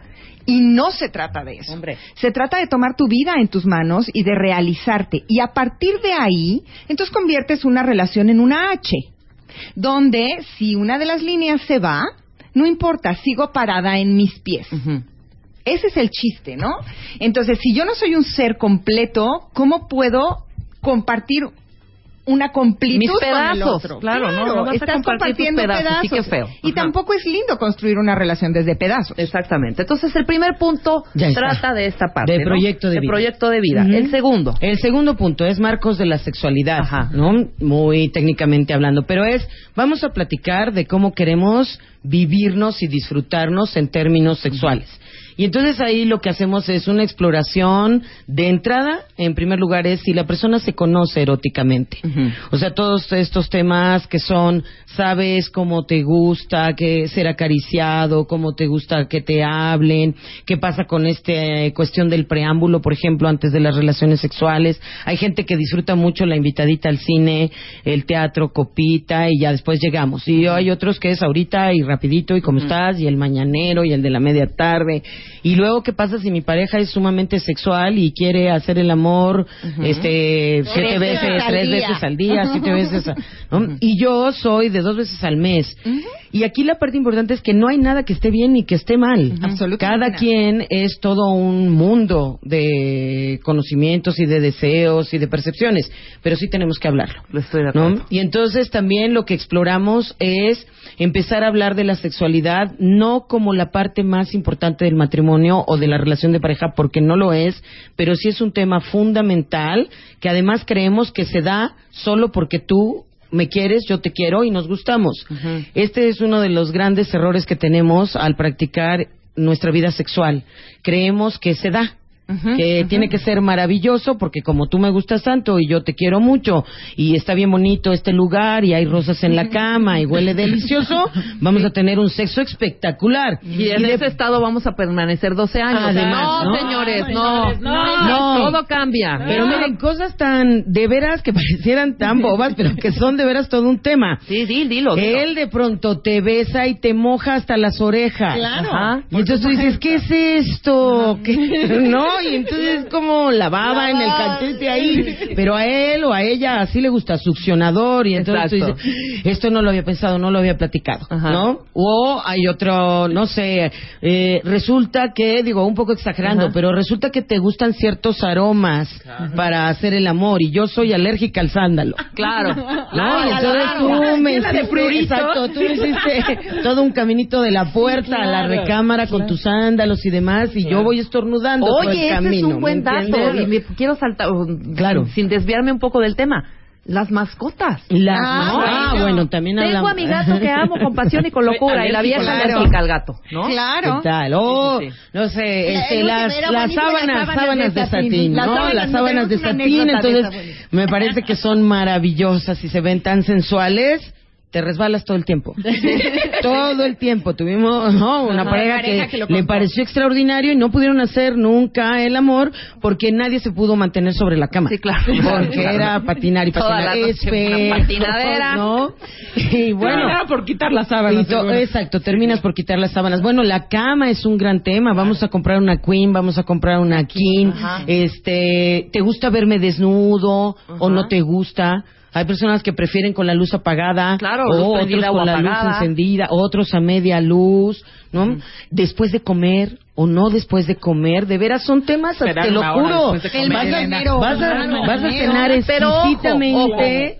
El espagueti a la boloñesa terminas con el espagueti Sí. a la altura de la garganta y queremos tener un encuentro amoroso. Espe- Yo no puedo ni respirar. Exactamente. ¿no? Claro. O si te gusta el ajo. O si te Mira, gusta el o la ajo, por cebolla, ejemplo, ¿no? De verdad, son detallitos, pero lo que estamos Que arruinan la vida, ¿eh? Exacto, Sí, arruinan la vida, pero no es... Ah, mira, como, como le gusta el ajo, tiene un gato, le gusta con la luz no prendida, quiero- ya no me quiero... No, No, no, no, no, no, quiero no, tener no. un proyecto Sino lo que vamos haciendo es que, bueno, podríamos concretar en que cuando hablamos de sexualidad, tanto en el curso como en otras áreas, es la sexualidad es una cosa que se construye en el matrimonio. Perfecto. No se da por sentado. Hay que construir, hay que trabajar Todos nuestra sexualidad. los días. Todos los Y aparte días. viene la ¿no? negociación, es, a ver, ¿qué pasa con la mascota? ¿Qué, pasa, con, el ajo? Pero no nos atrevemos a hablar eso. Claro. Es como, ay, qué pena, ¿cómo le voy a decir que hoy no cene este pescado al ajillo? Exacto, ¿No? exacto. Pues sí, o sea, a veces sí se vale y se vale expresarlo. Bueno, además, ¿Qué tanto perdón, es la persona con la que vas a compartir absolutamente toda Todo. tu intimidad. Todo. Como, ¿por qué tendrías miedo de decirle, oye, please, hoy no cenemos ajo? Claro. Hoy no- porque exacto. porque Bueno. queremos tener una noche increíble. Y a los dos les gusta que Ahí ya se armó. Eso, puede ser que ni siquiera lo han hablado y es como, hijo, a mí me encanta que huelas a ajo. A mí también, pero me daba No, pena bueno, por ejemplo, el tema del sudor o los perfumes. Pero en esta parte además que mencionas ahorita, cuando hablamos de intimidad, y sí, no me gustaría que se fuera, es, no solo es que tengamos relaciones sexuales o hagamos el amor, voy a dormir contigo. Exacto. Voy a Voy a dormir. amanecer ¿Tú contigo. ¿Roncas o no, No roncas? roncas. Por ejemplo, el tema de las cobijas.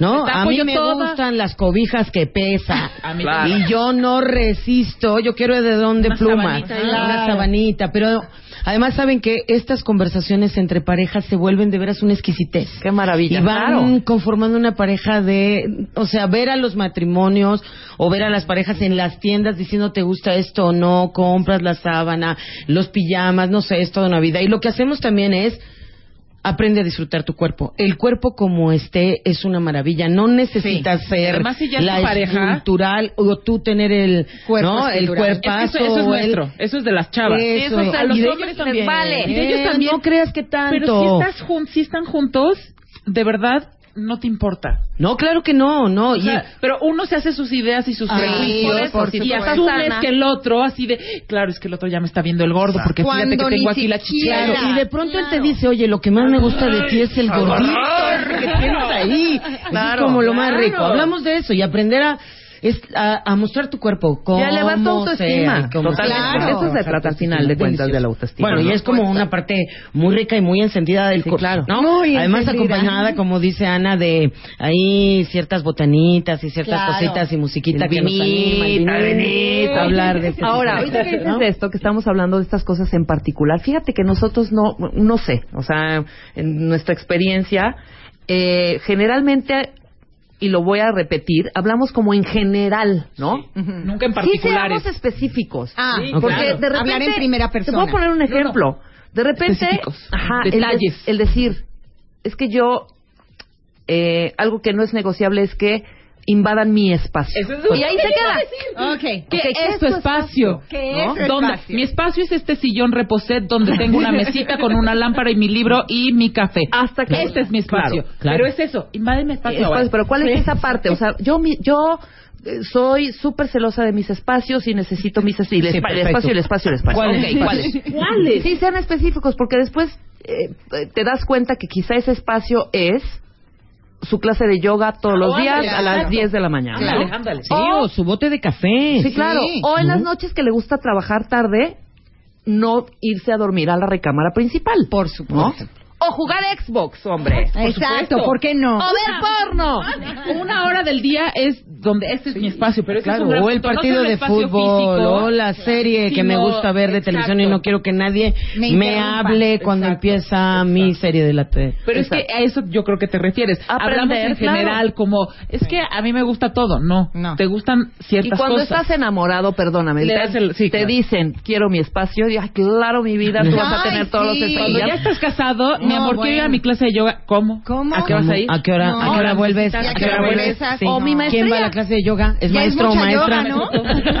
Mándame foto de la clase de yoga. O también se da de me encanta, ¿no? O me gustaría ir contigo a la clase de Claro, yoga. vamos a ¿no? compartirla. Vamos a compartir Claro. el espacio. Te Que esta parte además en el curso algo que tocamos y bueno, también dentro de la sexualidad y ya pasando como al tercer tema, ¿no? Ajá. Que es no tenemos que compartirlo todo. Bueno, me estoy es casando creencia. contigo, no soy el muégano de tu vida. No soy el ¿No? ombligo de tu ser. espérate, desde la foto del Facebook, perdón, no tienen por qué salir juntos, ¿eh? Ah, no, no, no, no, no, no. No quien lo quiera hacer, No, qué no maravilla, ¿no? pegados, no, no. ¿no? Pero ellos no nacieron pegados. Y además es, ajá, así Es de todo. espacio. Ah, no, bueno, si Es yo como... es tu Facebook, es Bueno. tu Twitter, ¿eh? Nada más les digo.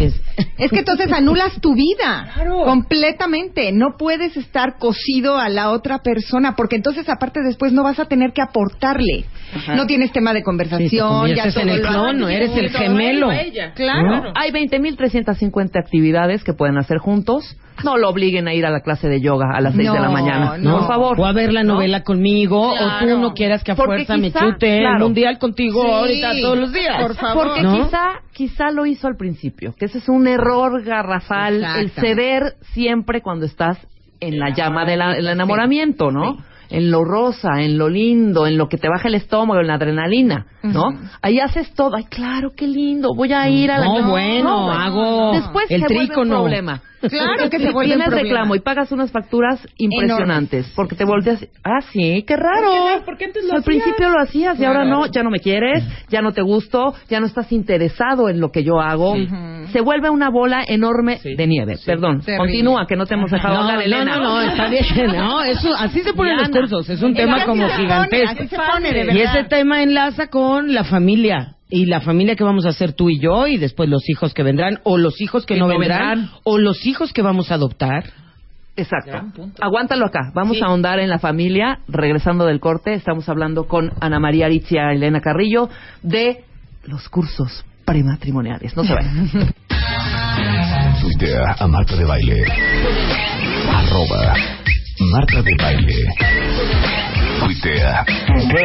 Tuitea. Arroba Marta de Baile. Tuitea. Solo por W Radio. Este 10 de mayo vamos a celebrar a tu mamá como nunca.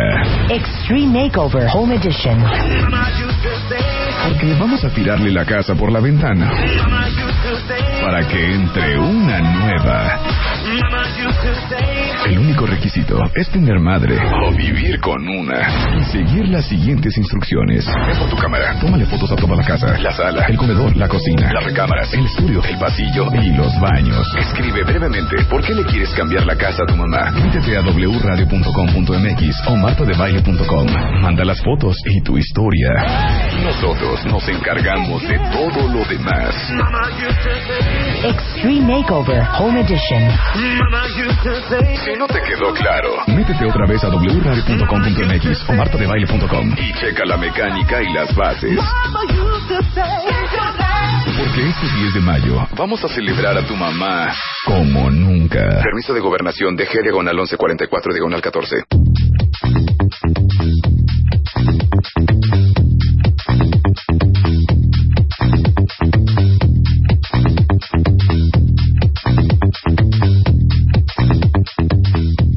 Ya es mediodía en la Ciudad de México, 12 de la mañana, Ya o queremos 12 de la tarde, tequila. las dos. Bueno, yo no tequila, yo quiero un whisky, fíjate. Las dos Siento cosas que me están- caería bien un whisky. Las dos cosas están correctamente bien dichas. 12 del día y 12 de la tarde.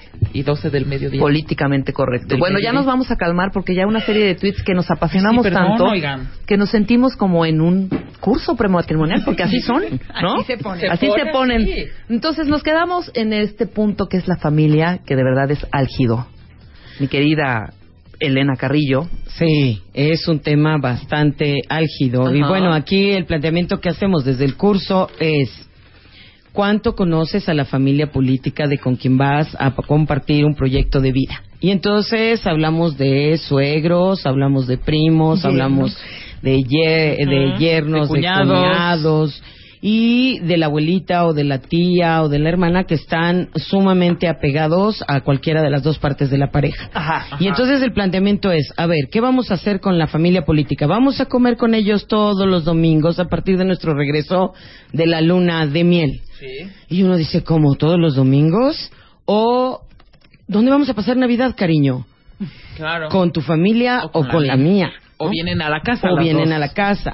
Y entonces, bueno, ahí el planteamiento es recordar que la vida de la pareja se convierte en eso, en una vida original, en una vida específicamente de ellos dos. Esto es también para los otros dos puntos que hemos tocado, es decir, los acuerdos del proyecto de pareja y los acuerdos sexuales que se hacen son completamente solo jurisdicción de la pareja. Claro. Mientras ambos estemos de acuerdo en lo que hemos decidido y no se atente contra la dignidad de ninguna de las dos partes, los acuerdos solo les corresponden a ellos. Y entonces damos algunos tips en el curso para poder manejar todo lo que es, cómo delimitar a la familia política, decidir todo esto de las fiestas, decidir los acompañamientos, la ayuda de los papás. Ana pone en el curso una parte muy interesante que se llaman urgencias del Claro. matrimonio, ¿cierto Ana? Sí, las urgencias, las urgencias son cosas que de verdad no, no nos ponemos a pensar. ¿Qué pasa si mi mamá se queda viuda y Tiene se que tiene a que ir a vivir a- con nosotros? Claro. Por ejemplo.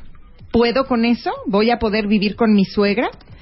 Eh, otra parte es, ¿qué pasa si después de casados alguno de los dos tiene un accidente y se queda paralítico? Ajá. No es que nos pongamos catastróficas, pero la verdad es que son situaciones que se pueden dar. Son escenarios que tienes que contemplar. Totalmente. ¿Qué pasa si tengo un hijo que tiene a lo mejor alguna enfermedad cuando nace?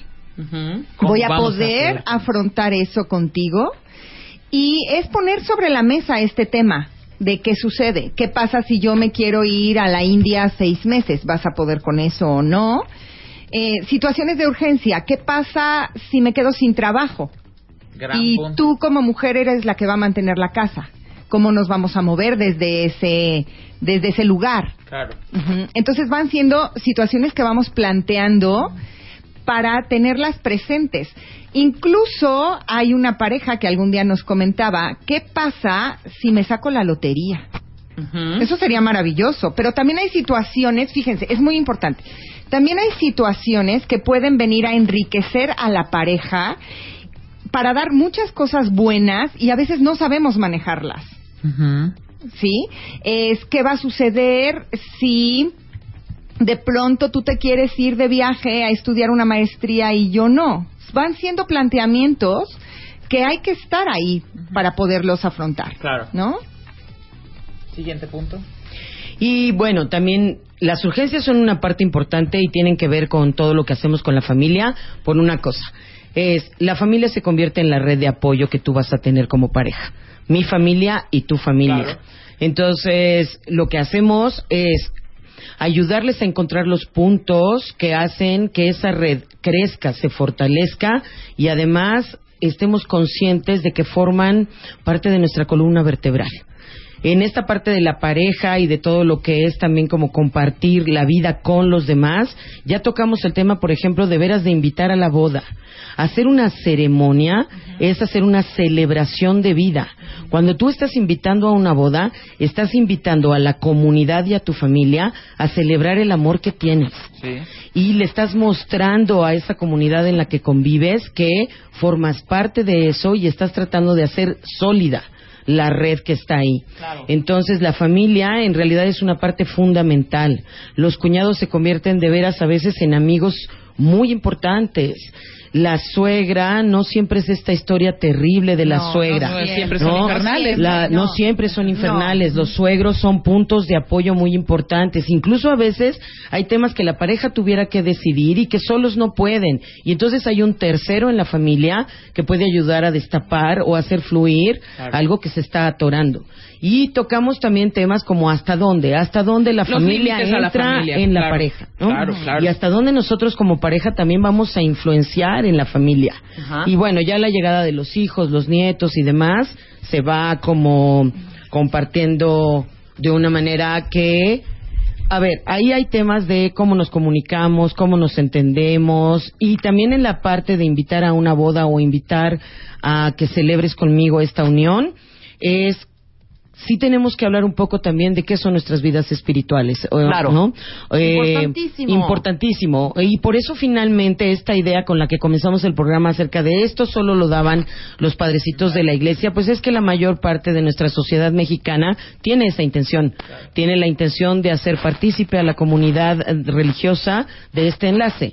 Y entonces eh, el curso no es un curso que tenga un carácter total y absolutamente religioso, pero sí me gustaría que aquellas personas que están interesadas, ¿no? Los cuentavientes que sí quieren un sacramento de la iglesia sepan que la constancia se da y que eso está ahí, pero que en realidad de la iglesia o no fuera si eres si te vas a casar solo por el civil como decía Ana o incluso si eres de otra de otra Son de religión diferentes- tengas como la oportunidad de darte cuenta qué es lo que vas a hacer con tu Además, vida. ese también es un gran punto. El otro día recibí un mail eh, de un cuentaviente que estaba muy preocupado porque llevaban muchos años de casados, pero durante el curso de esos años de casados, ella empezó como a interesarse en otra religión. Y él se quedó en su misma religión y entonces no sabían cómo lidiar. Entonces, ese también puede ser un punto También. como, ok, somos los dos católicos o somos cristianos o somos judíos, ¿y qué tal que yo al rato quiero ser musulmán? ¿Y ¿Qué vamos a hacer ahí? A mí me gustaría hacer un paréntesis aquí, Diana, porque hay esta parte donde preguntan, si ya estoy casada, ¿puedo tomar el curso? Desde luego. Por supuesto. Porque ahorita puedes empezar a hacer un nuevo planteamiento que refresque tu relación. Si estás soltera, puedes tomar el curso porque entonces eso te va a dar una guía de qué estás buscando. Y cuando tengas a un hombre sentado enfrente de ti, puedas decirle cuál es tu proyecto de vida, cuáles son tus fundamentales y desde ahí poder elegir o no y no perder el tiempo tampoco, ni hacérselo perder al otro, ni eh, basar tu relación para que después digas, chin, ¿cómo no lo supe antes y por qué no me lo dijeron? Claro, eso claro. es como lo que quería yo decir. Y aparte, otro pasando como al punto que también es tremendamente importante, que es el dinero. Sí. ¿Cómo vamos a manejar las finanzas? Venimos de socie- una sociedad donde normalmente el hombre era el proveedor, pero ahora ya no es así. No, ya las cosas han cambiado. Sí, ahora las mujeres trabajamos, las mujeres ingresamos a la casa y tampoco se me hace justo que sea solamente el cargo para el hombre. ¿Sí? Entonces, ¿cómo vamos a hacerlo? Nosotros lo que proponemos es una canasta en común, donde tengamos mucho cuidado de no empezar a hacer nuestros propios guardaditos, porque cuando hacemos nuestros guardaditos empieza a haber la desconfianza. Pero ¿cómo? No entiendo. ¿Cómo son tus guardaditos? Es como tenemos una canasta común, metemos Ajá. tu sueldo y el mío, pero espérate, yo necesito para mis chicos. Ah, claro, claro. Sí, sí, sí. El gasto hormiga. Ah, El estar ahí y entonces jalando. Ajá. vamos a discutir qué tan importante es lo que tú quieres comprar y si de sale de la canasta es yo quiero remodelar la casa pero tú quieres un coche o quieres una moto. Entonces, vamos a ver qué tan importante es para ti tener la moto y qué tan importante es para mí remodelar la casa. Pero que Claro. los dos sepamos que las decisiones se toman en común y no es como yo gano más que tú, entonces ahora sabes una cosa, lo lamento, pero no vas a comprarte lo que yo lo que tú quieres, porque yo decido. Claro. Eso no ayuda. Y ojo, eso también enriquece mucho si, te- si manejamos las finanzas así con nuestros hijos adolescentes. Porque les vas enseñando, porque ellos el día de mañana van a llevar una casa. Claro. Entonces, de verdad, todo va como mezclado. Y es de veras una invitación a que vayan al curso. Si eres soltera, si eres casada, Ajá. si te estás por casar. Estás de novio nada más, si estás quieren de vivir novio y si quieres dar el anillo de Claro, y compromiso. Si quieres hablar de la niña compromiso. Eso. Adelante. Que en esta parte del dinero que menciona Ana y que hay que hacer como la canasta en común y demás, yo voy a, a atreverme a tomar una herramienta que nos dio una de las parejas que, con- que convive con nosotros en el, en el curso, porque dentro del curso ustedes también van a tener la oportunidad de escuchar a dos o tres parejas que asisten con nosotros a compartir. Comparten desde la historia de lo que ha sido la vida con la familia o comparten finanzas y demás. Y esta pareja que nos acompañó creo que nos dio una de las herramientas más hermosas e importantes que hemos recibido, que ellos le llaman el termómetro. Y entonces dicen que cuando tomes decisiones acerca de lo que quieres comprar como pareja, uses un termómetro y digas, a ver, quiero un carro, sí. Del 1 al 10 en tu termómetro, ¿cómo está tu deseo del carro? Si está en 8, lo platicamos, pero si tu deseo es 2, Sí, pues no, lo podemos no bajar, ¿no? Entonces creo que el termómetro no solo para el dinero nos serviría para muchas cosas, sería una gran herramienta. En la pareja hay que ir diciendo, bueno, de veras te mueres de ganas de irte a esquiar en este momento que hay que pagar mis dientes. Sí, claro. Que necesito sacarme esta bendita muela y entonces, ¿no? Del 1 al 10 en mi termómetro, ¿qué importa más? Y también, ah, ah, un poco como comentábamos eh, fuera del aire, era de lo que ganen, de lo que ganamos realmente, sí debemos considerar una parte para nosotros para no empezar a generar resentimientos en la pareja. Claro. Y porque además como personas individuales nos nos importa mucho y nos da mucha dignidad saber que yo saco para mis cigarros Claro. que yo compré estos chicles, que yo me compré esta blusa que hoy traigo, porque en nosotras las mujeres, por ejemplo, genera muchísimo resentimiento decir, es que le tengo que pedir. ¿No? Le tengo que pedir. O como decía otra señora que nos acompañó en el curso, ah, pues yo a mi marido le digo, ay, mi amor, aquí está tu regalo de cumpleaños que compré con tu dinero. Claro, claro, ¿no? exacto. Y que es una parte de veras que cuando la persona se siente digna en la pareja, tiene muchísimas posibilidades de que este matrimonio llegue a las bodas de oro. Maravilloso, maravilloso. ¿Dónde las contactamos? ¿Cuándo? ¿A qué hora es el ¿Cómo? curso? Todos los Yo datos. ir. Ok, a ver. Página, Facebook, Va. Twitter. Eh, la página se pueden meter a www.anaaristi.com. Eh, mi Twitter es arroba anaaristi y el correo es ana.adolescentes arroba gmail.com. Ahora, el teléfono donde pueden hablar, que Fernanda les va, les va a contestar y va a tomar todas sus inscripciones, es el 55 48 15 80 70. Y los cursos los tenemos este fin de semana, el sábado, de 9 de la mañana a 9 de la noche, es mayo 17. Tenemos un curso al mes. Ah, Otro bien. es en junio 21 y en julio 19. Y me gustaría que Elena diera también sus datos Sí, para que a venga, ella venga. también la localicen. Muy bien, para contactarme a mí en el Twitter es arroba Elena Carrillo HE. Mi correo electrónico es lcar arroba gmail.com. Y el teléfono es exactamente el mismo que dio Ana, 5548 1580 70 para todos los datos e información que quieran acerca Increíble. del curso, fechas, costos y lugares donde se dan.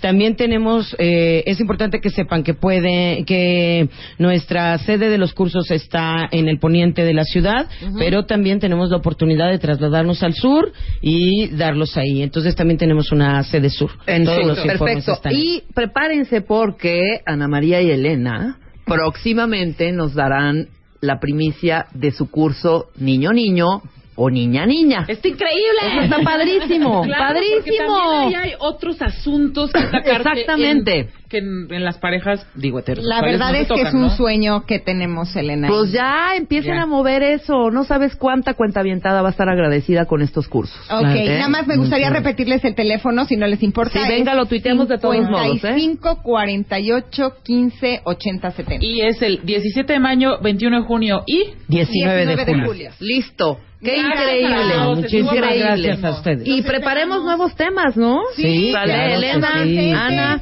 Espiritualidad, También. ustedes pidan. Esta es su casa, su humilde, su pobre casa. gracias. Bienvenidas son siempre. Rebeca. Gracias. Muy Ahí bien, está. yo tengo alegrías, cortesía de nuestro queridísimo Pepe Franco de la UNAM.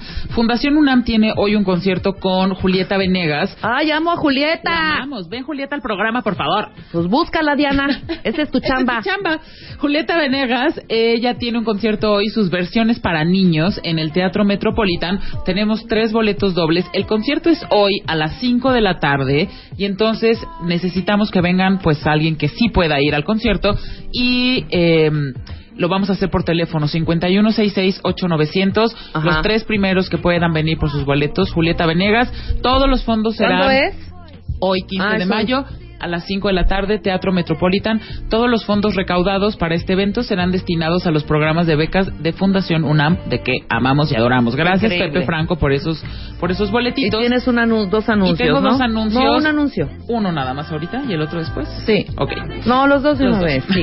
Es una causa noble y lo vamos a hacer. Ustedes saben la alerta Amber eh, cuando cuando se extravían eh, chavitos. Tenemos, eh, o ver si ustedes nos pueden ayudar a encontrar a Mauricio Eduardo Zamora Rodríguez, que se extravió el 12 de mayo de este año en Vicente Villada, Nezahualcóyotl. Es un niño de 13 años, mide unos 71, es robusto, bla, tiene la piel blanca, el cabello negro, los ojos cafés, la nariz medio achatadilla, el mentón redondo, los labios medianos y la boca mediana. Si ustedes lo han visto, ahorita les tuiteo la foto, eh, pues llamen al 51 13 10 91 y pues se perdió con su hermanito que se llama Sergio Daniel Zamora Rodríguez. Él tiene 14, mide unos 75 y pues bueno, es de piel blanca, cabello castaño, cafés ojos, o café oscuro, la nariz achatada, el mentón redondo, labios medianos, boca Ahorita grande. tuiteamos si quieren Tuiteamos las la dos, foto las dos y, fotos y de bueno, los dos pues, chavitos y ojalá que aparezca. Ojalá que aparezca. Nosotros hacemos un corte al regresar de película. Nadie pensó que fuera a pegar con nuestro querido Salvador Cuautla. Solín Martínez, experto en cine. No se vayan, volvemos. Gracias. Tuitea a Marta de Baile. Arroba Marta de Baile. Tuitea. Tuitea. Arroba Marta de Baile. Tuitea. Solo por W Radio. Llama a Marta de Baile. Llama a Marta de Baile. Llama a Marta de Baile. Llama a Marta de Baile. Llama a Marta de. Llama a Marta de. Llama a Marta de Baile. Llama a Marta de Baile. 5166-8900. Llama a Marta de Baile. Y 01800-718-1414. Llama a Marta de Baile. Marta de Baile en W. Marta de Baile presenta de película.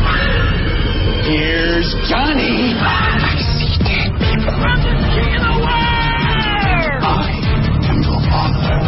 My name's Bond. James Bob. Say hello to my little friend. Show me the money. Bartek. Why so serious? Alfredo è bellissimo!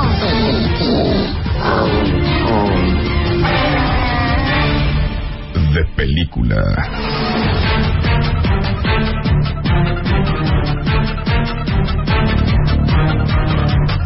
Doce y media del día. Estamos con Salvador no, de la tarde. O del día. De la tarde. Del día. Salvador Cuautla Soli. De película. Nadie pensó que fuera a pegar. Nadie pensó Pero que traes una lista que yo sí siempre pensé que iba a pegar. ¿Quién no pensaba? Los, obviamente los, los productores. Los productores, los críticos, eh, los que pusieron el dinero, los accionistas, algunos se salieron. El técnico, el, el iluminador. los Nadie actores, nadie, nadie creía. Ajá. Y pues por diferentes razones. Había unas que estaba cantado que iban a poder hacer dinero, pero nadie pensaba que iba a ser tanto dinero como ganaron. Claro. Pero estas películas todas empezaron así como que, bueno, pues vamos a echárnosla a ver si sucede y resultó que se convirtieron fueron- en los Yo cuando hitazos. vi tu lista, o sea, ahora con el paso del tiempo yo digo como, ¿cómo? O sea, si esta es un peliculón o no, no es tan buena, pero tiene buenos efectos, tiene buena, hist- o sea, como que no me parecía, pero pues bueno, en ese momento que se hizo, pues Ajá. no era el hit. Arranca con tu lista. Pues de hecho vamos con la primera y ahorita explicamos por qué la gente creyó que no iba a pegar. Pero le vamos a dar la princesa encantada a la primera persona que adivine el audio cuál es y nos lo diga en el Twitter. De re- arroba Ref Mangas copiando a Salvador Cine. Exactamente, venga.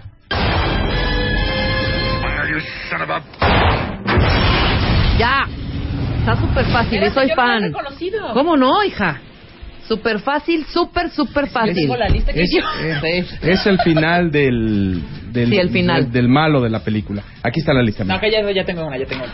Sí, es el final del malo de la, Del película, malo de la película. ¿no? Y un malo que, que casi no se ve. Exactamente. ¿No? Y en su época, la gente dijo, no, esa película no va. Primero que nada, el malo es medio ridículo.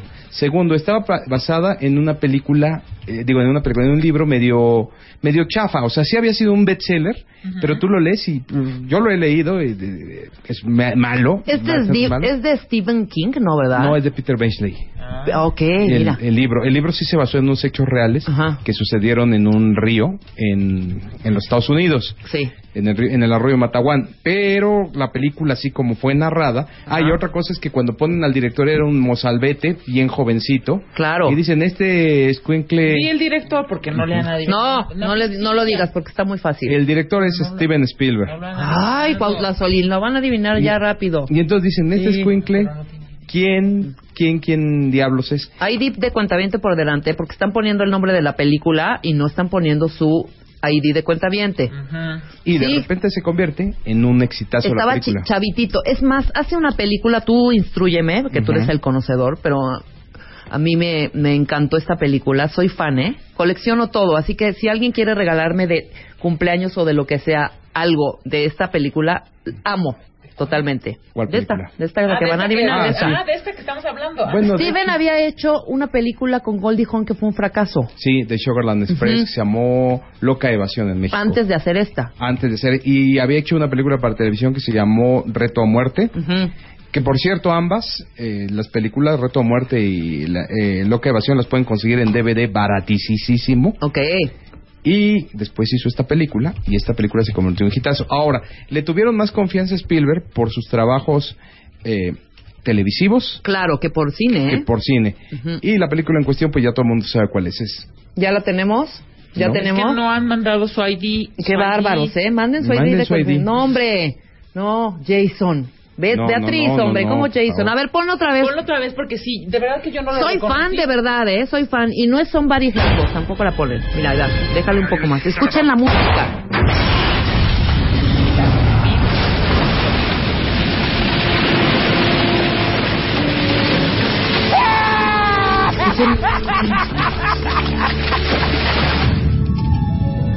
Esa musiquita. Ay, esa musiquita, hijo. Ese es el principio, ¿no? Es el final y es Steven Spielberg Tiburón.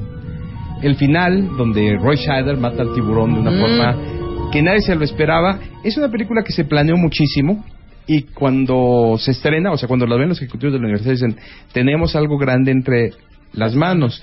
Y entonces con esta película se inventa un concepto que hoy los que nos están escuchando para ellos es muy normal Eh, y ya lo hemos dicho en este programa, el verano.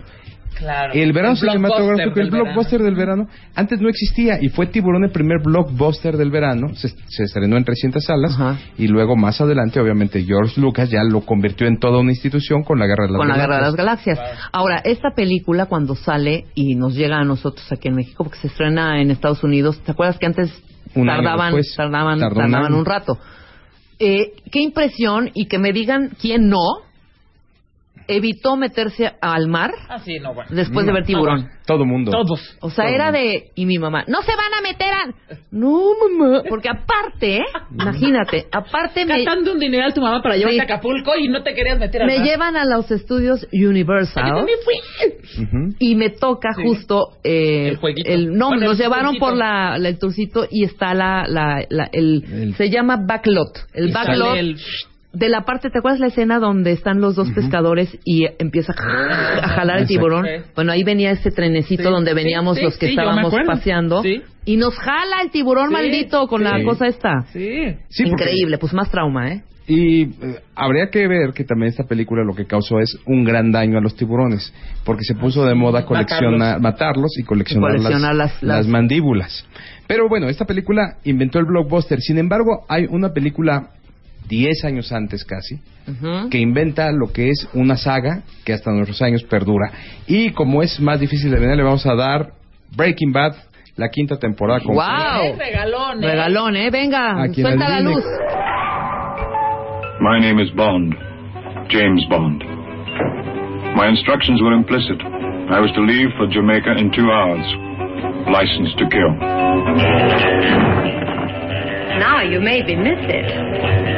Don't miss a thing. Suficiente, ya. Suficiente. Y- Suficiente. pero queremos el nombre de la película. Está- Oigan, exacto, nada el nombre más de la James Bond, película. No crean que es tan fácil, Sí, ¿eh? exactamente, el nombre de la película. Ya pusieron acá James Bond, que no, mi querido El nombre de Blake la película. Craft. Ni Erika, ni Marco, ni Francisco. Tienen ni que Eda. poner qué película es. Porque, o sea, está bien, es James Bond. pero Ahora, ¿cuál? de toda esta saga, han habido algunas que no han pegado, claro, y Sí. otras que han sido éxitos rotundos. Una es esta. Sí, y- pero lo importante es que esta, cuando se empezó a hacer, las novelas eran conocidísimas. Sí. Pero todo el mundo tenía desconfianza porque decía, es imposible llevarlo a la pantalla. Y sí se había hecho un pequeño intento de llevar James Bond a la pantalla con un capítulo televisivo, el capítulo televisivo de Casino Royale. Ajá.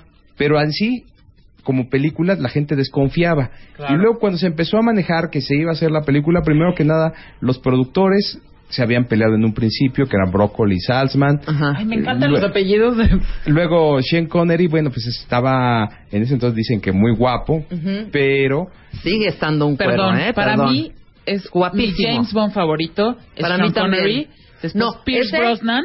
No, Pierce Brosnan, hija, estás loca. No, a mí, Sean Connery, by far, y el nuevo, ¿cómo se llama?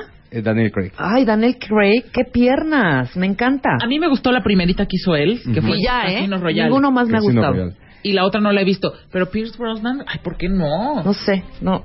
Se me hace, a mí no me sé, encantó no, de- no me de- gusta. pero Yo- para yo- mí el mejor es Sean Connery. Sean Connery es el mejor James Sí. Bond. Para Yo mí también. Puedo valorar a las chicas Bond, ahí sí te puedo decir Ah, bueno, bueno, son que- hermosas además. Ahí sí. Sí, Y sabes qué? Me gusta que en cada una tienen una rola y un artistón, ton, ton, ton para hacer la, la rola. Madonna, Shirley Bassey, o sea, como Claro. siempre hacen cosas increíbles. Ya le dieron, dilo. La película es El satánico Doctor No, que costó 10 millones, recaudó 60 millones, pero lo importante no es el dinero, lo importante es Que tenemos salud. que, no, que empezó James Bond. Exactamente, Exacto, empezó, la James saga. Bond. Exacto. Vámonos con la, tres. siguiente es una película que se sabía que iba a ser dinero, pero todo el mundo dijo no. Ujú. Tan es así que Spielberg, eh, Lucas y el actor se jugaron su sueldo. A ver si la adivinan.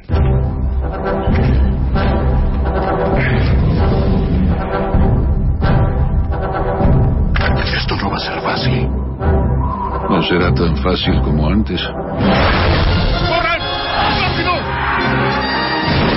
¿Y tú eres maestro?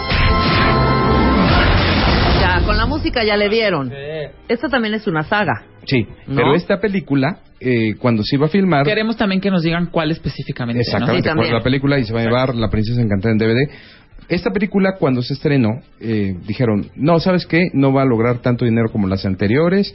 Es una película que la gente pues, ya está cansada y demás. Y entonces Spielberg, Lucas y Harrison dijeron, ok, nos los vamos a jugar. Harrison cobró solo un dólar. Así me acuerdo esa historia. Y gracias. Claro. Gracias a esta película se llevó 65 millones Ujú. ya en Regalías. retribución. ¿Cómo se llamó la película? ¿Ya la ya la adivinaron. ¿Ya? Indiana Jones y el Templo de la Calavera de Cristal. Exacto, bien, ¿quién fue? ¿Quién fue? ¿Quién fue? Ah, quiero revisar bien. Ok. Sí, sí es. Espérate. No, Arriba. este. No, Sí. aquí está. Eh, eso. Ah, bueno, sí. y la que sigue, Carlos Álvarez, el ingeniero, se acaba de llevar. ¿Qué película es? La Princesa Encantada. Ay, para tus hijitas, si es que tienes, y si no, para tus sobrinas, si es que no, tienes. no, espérate. ¿Y ¿No? ¿Sí? No. Bueno, ahorita los vamos a publicar, ¿eh? Porque estamos revisando. Entran 20 mil tweets en un solo minuto, entonces hay que revisar Ah, y sí, no es cosa fácil. Ok, bueno, ahí está. Y la que sigue nos lo va- le vamos a dar Wolverine Inmortal porque es una película de un país que nadie se imaginó que iba a ser este hitazazazo. La película costó 400 mil dólares, recaudó 99 millones, pon tu 100, Ah, durante, en 100. durante mucho tiempo fue la película más rentable de todas las que se habían filmado. ahora, ahora ya la han rebasado, sobre todo La Bruja de Blair y otras películas así baratas. Pero usted me va a decir qué película es esta situada en un futuro muy cercano.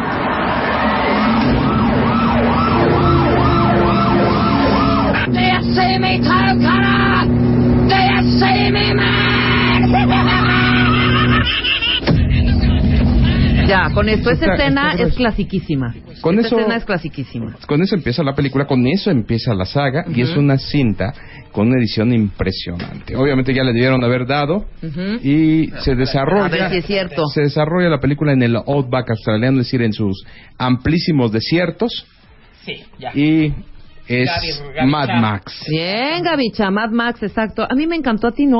A mí sí. A mí sí me gusta, pero me pone muy La tensa, 1, la no 2 sé y por la qué. 3. Me pone Y las tres son con Mel Gibson, ¿no? Sí, las tres son con Mel Gibson y la cuarta se estrena el próximo año. Con Mel Gibson. No, no, no, No, ya hombre, es con por un amor de nuevo Dios, ya actor Mel Gibson nos gustaba, demás. pero ya no tanto. Sí, no, no, va a haber una cuarta película. Y George Miller, el director, paradójicamente, después de haber esta- hecho esta saga violentísima, gana el Oscar por el este, Happy Feet, el pingüino, que es Ah, una claro. película muy tierna. Son de esas cosas de la vida. La que sigue es una película que nunca se creyó que fuera a ganar tanto dinero porque sean puro viejo carcamal. Pero ustedes nos dicen qué película es y se llevan el Blu-ray de Este es el fin. They are the world's greatest mercenaries. The only life they've ever known is war. The only loyalty they've ever had is to each other. Put the four on the left. Why don't you take the two on the right and leave the rest? Ahí está. Ya lo adiviné. Sí, ya lo Ya adivinaron. la adivinaron, es súper fácil también. Ay, no. Ahí está, dilo. Pero, pero, pero. ¿No? Bueno, Bueno, ya lo adivinaron, de todos modos. Vamos a decir que esta colección de señores ya mayores han demostrado algo eh, con una un presupuesto, bueno, con un presupuesto de 80 millones y una ganancia de 274 millones que justificó la segunda y la próxima tercera parte. Los indestructibles, encabezados por Sylvester Stallone, lo que justifican es que nosotros pensamos que esos actores quizá están muertos para la taquilla norteamericana, Pero no. pero para el mundo están muy, muy vivos. vivitos. Eh, la última película de Stallone con Schwarzenegger, la de Plan de Escape, en Estados Unidos fue un fracaso bestial. Me la eché el otro día en, cab- en está ahí en el Netflix, no. No, no, no, no, no, no, tampoco. Ahí en el Cablevisión, en tu video on demand. Ujú. Me la eché ahí y sí me entretuve. Claro. son películas, yo les digo, son películas de señor, ¿no? Sí, claro, Todas las Rambo, genérico. las, las de genérico. Schwarzenegger y todas de- de- O las sea, de Mel el resto Gibson. del mundo fue un exitazo. Esa película sí, en varios países de Asia fue primer lugar. Bueno, es que los, los aman ahí. Los aman, o sea, Ay, pero si ya los ves a los dos y dices, ay, Ya, ternuri, ternurita. Ya, ajá. Rambo ya no es Rambo. No, Bueno, ni, ni Schwarzenegger ya es hasta la besta baby, ya no es. No es hasta la vista, baby. Ok, Quien adivine a la siguiente ternurita se lleva el cielo en tu mirada. y la siguiente ternurita ya todo el mundo daba su carrera por terminada. Mr. Stark, you've been called the Da Vinci of our time. What do you say to that? Absolutely ridiculous. I don't paint. What do you say to your other nickname, the Merchant of Death? That's not bad. They say the best weapon is one you never have to fire. I prefer the weapon you only need. súper Ya fácil, con eso, ya con eso. fácil. Hombre, Ya, ya está, ya. claro. ¿Por qué yo afirmo que esa película nadie creyó que fuera a pegar? Porque son los activos de Marvel Ujú. y los que menos confianza se tenían. Claro. O sea, Marvel ya había vendido el Hombre Araña a Sony, le había vendido los Cuatro Fantásticos a Fox y también los Hombres X, y se quedó con estos personajes que son Hulk, eh, Thor y este personaje que se, ya lo adivinaron, Ya, ya lo ¿cierto? adivinaron, que es. Iron Man. Iron Man. Ujú. Eh, se los quedó y dijeron, bueno, pues vamos a hacer, son nuestros cómics menos este, gustados. Y resulta que se han convertido en, En su los más- gran base y en los más, más taquilleros. En, A en ver, me estoy confundiendo. Iron Man es la de, perdón, me estoy comiendo un cacahuate, lo acepto. Robert Downey Jr. Robert Downey Jr., pero no es la historia de el chavito este que el papá hace. Ah, no, ese es Tron. No, ya No. me confundí. Ah, ya. No, I- I- Tron, Iron, Tron. Iron Man es el de que se hace su traje. Que hace su. Exacto, ya sé cuál es. Y a Ya. partir del 2008, estas películas fueron creciendo en importancia hasta que hicieron Los Vengadores, que es la segunda película Y de ahí más taquillera de todos los la tiempos. carrera de Robert, Robert Downey Robert tomó Downey. un girillo también mucho más. o sea, ¿Cuántas Iron Mans hay? Uno y dos, ¿no? Hay tres. Tres. Hay tres. Y el giro de Robert Downey es muy interesante porque en Los Vengadores él es el héroe. Claro. Y él es el líder. Eso es, eh, eh, para un actor es importantísimo. Y además el dinero que está cobrando. Obviamente, eso es, eso es lo que yo creo que mejor le está pareciendo. a él. Vamos con la siguiente y la siguiente. Amo, La amo a este señor. La siguiente ya la habíamos mencionado, pero a ver si nos dicen cuál es. Se llevan un duro de matar.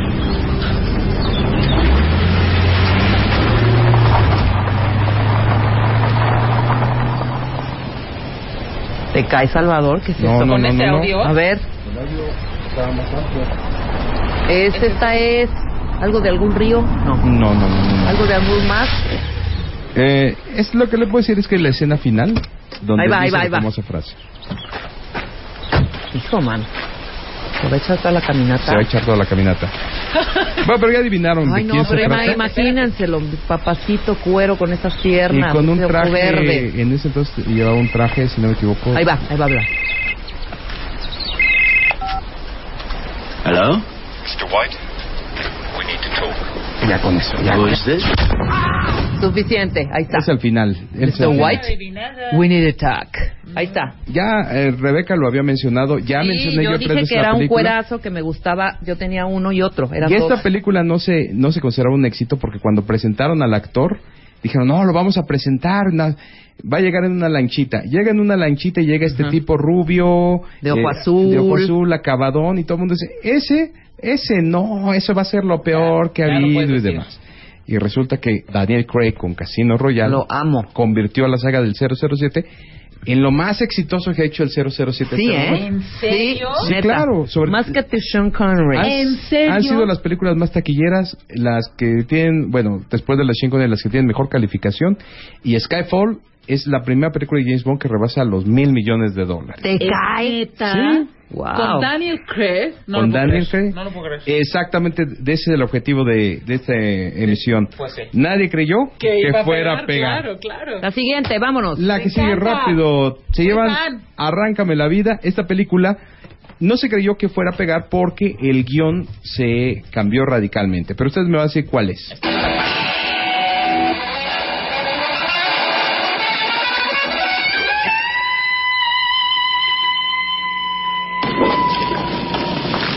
Guess you guys aren't ready for that yet. Ya, la voz Soy de él fan. es, o sea, por favor, es La he visto, yo creo que unas súper 20 reconocible. Yo, también. Como 40 veces. Siempre que está en la tele, está Yo la dejo pasando. también, por La supuesto. dejas La hasta que dejo, la termine. dejo.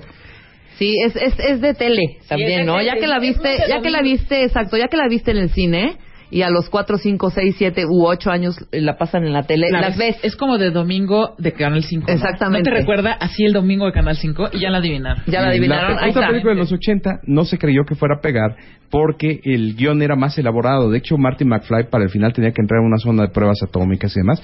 Y entonces, inteligentemente fueron cambiando el guion para elementos más cercanos, más fáciles de bajar y obviamente se convirtió en un éxito. ¿Produce CMX o dirige? Dirige. Eh, dirige aquí dirige- CMX, dirige ¿no? CMX y que era discípulo de Spielberg, Spielberg. ¿no? Exacto. Spielberg tiene la producción ejecutiva y le escriben Bob Gale y CMX. Ajá. Bueno, y también Kathleen Kennedy produce esta, que era la productora estrella de, de- De- de sí. Steven Spielberg. Como ejecutiva. Como ejecutiva, exacto. La siguiente. La que sigue, la, la princesa encantada. Uy, Esta fan, película no se creyó que fuera a pegar porque se había hecho una con este mismo personaje. Ay, fue un te digo fracaso. que, te digo que no puedo con la voz de esta señorita. Bueno, pues vamos a escuchar. Hay dos voces, una es de Demi Moore, que no, que no puedo con esa voz, y, y en Ghost menos. Pero esta es señorita es otra que no puedo, donde, a donde hable, ¿eh? Sea una ponencia, sea un recibimiento de un premio o una película. No la soporto. Bueno, adivinen si llevan La princesa encantada en DVD. It's your turn to tell me, Clarice. You don't have any more vacations to sow. Why did you leave that ranch? Doctor, we don't have any more time for any of this now. ¿Qué es esa But voz? we don't reckon time the same Ahí está, y está súper claro. Él, Mister, me levanto y me pongo de pie. Pa- pero, pero señorón. Ajá. Sí, pero, ella, gana. eh, sí, pero ella gana el Oscar. Pero Ya, ya ella está. gana el Oscar porque ella hace el papel de una pueblerina. Sí, Como le obvio. dice ahí el doctor Lecter, le dice, Ajá. es usted una pobre muerto de hambre que cree que por traer una bolsa fina Claro. va a ser de clase. Una Louis Vuitton. Entonces la hace pedazo. Exacto, la hace pedazos. Es el silencio de los inocentes. Nadie creyó que iba a pegar porque la película anterior, El Sabueso, en el Ujú. 86, fracasó. que está basada en Dragón Rojo, que luego La eh, hizo- la hizo otra vez Anthony Hopkins, ya como él como el Dr. Lecter. ¿Cómo se llamaba ella? Ella se llama Clarice. Clarice. Ah, Clarice. Sterling. Ajá. No, o sea, no- un, no un apellido de- muy común y corriente. Ay, se me fue el nombre de la actriz. Mira. Jodie Foster. Jodie Foster. No, perdón, perdón para los fans de Jodie Foster. No puedo con la A voz mí me de parece Jodie que tiene una Foster. carita preciosísima, pero no me. Ya. Ay. La siguiente. La siguiente Vámonos. película inició una saga, que es el abogado, es, se va a llevar el abogado del crimen. Díganme qué cinta es.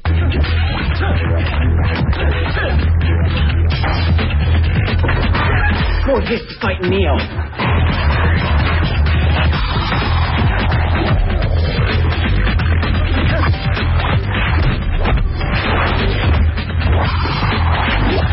Ya, Muy- muy suficiente. fácil, Nada muy más podemos decir que, que la cámara Phantom estuvo muy presente en estas, en algunas escenas.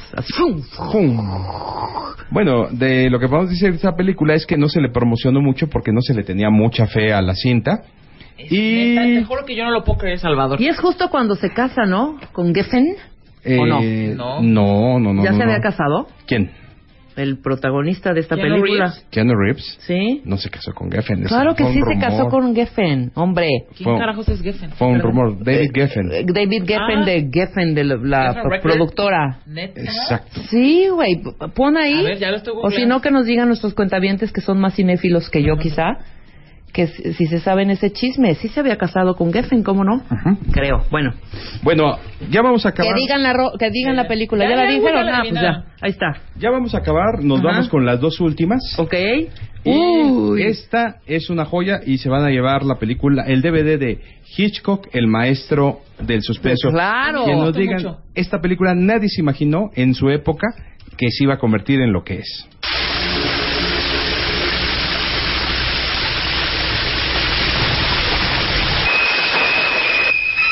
Ya, ya, ya, ya, ya, ya, ya, ya. ya, ya, ya. O sea, ya en la regaderita ya tenías un indicio, pero ya la, la, la música, el soundtrack que es maravilloso y que ahorita yo estoy viendo la serie y estoy clavadísima, clavadísima. A ver, venga.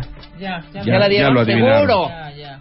Psycho. No, hija, no la han No, adivinado. no. Pues, Ah, claro que sí, tienes razón. Nadie se imaginó que esta película fuera a ser un éxito.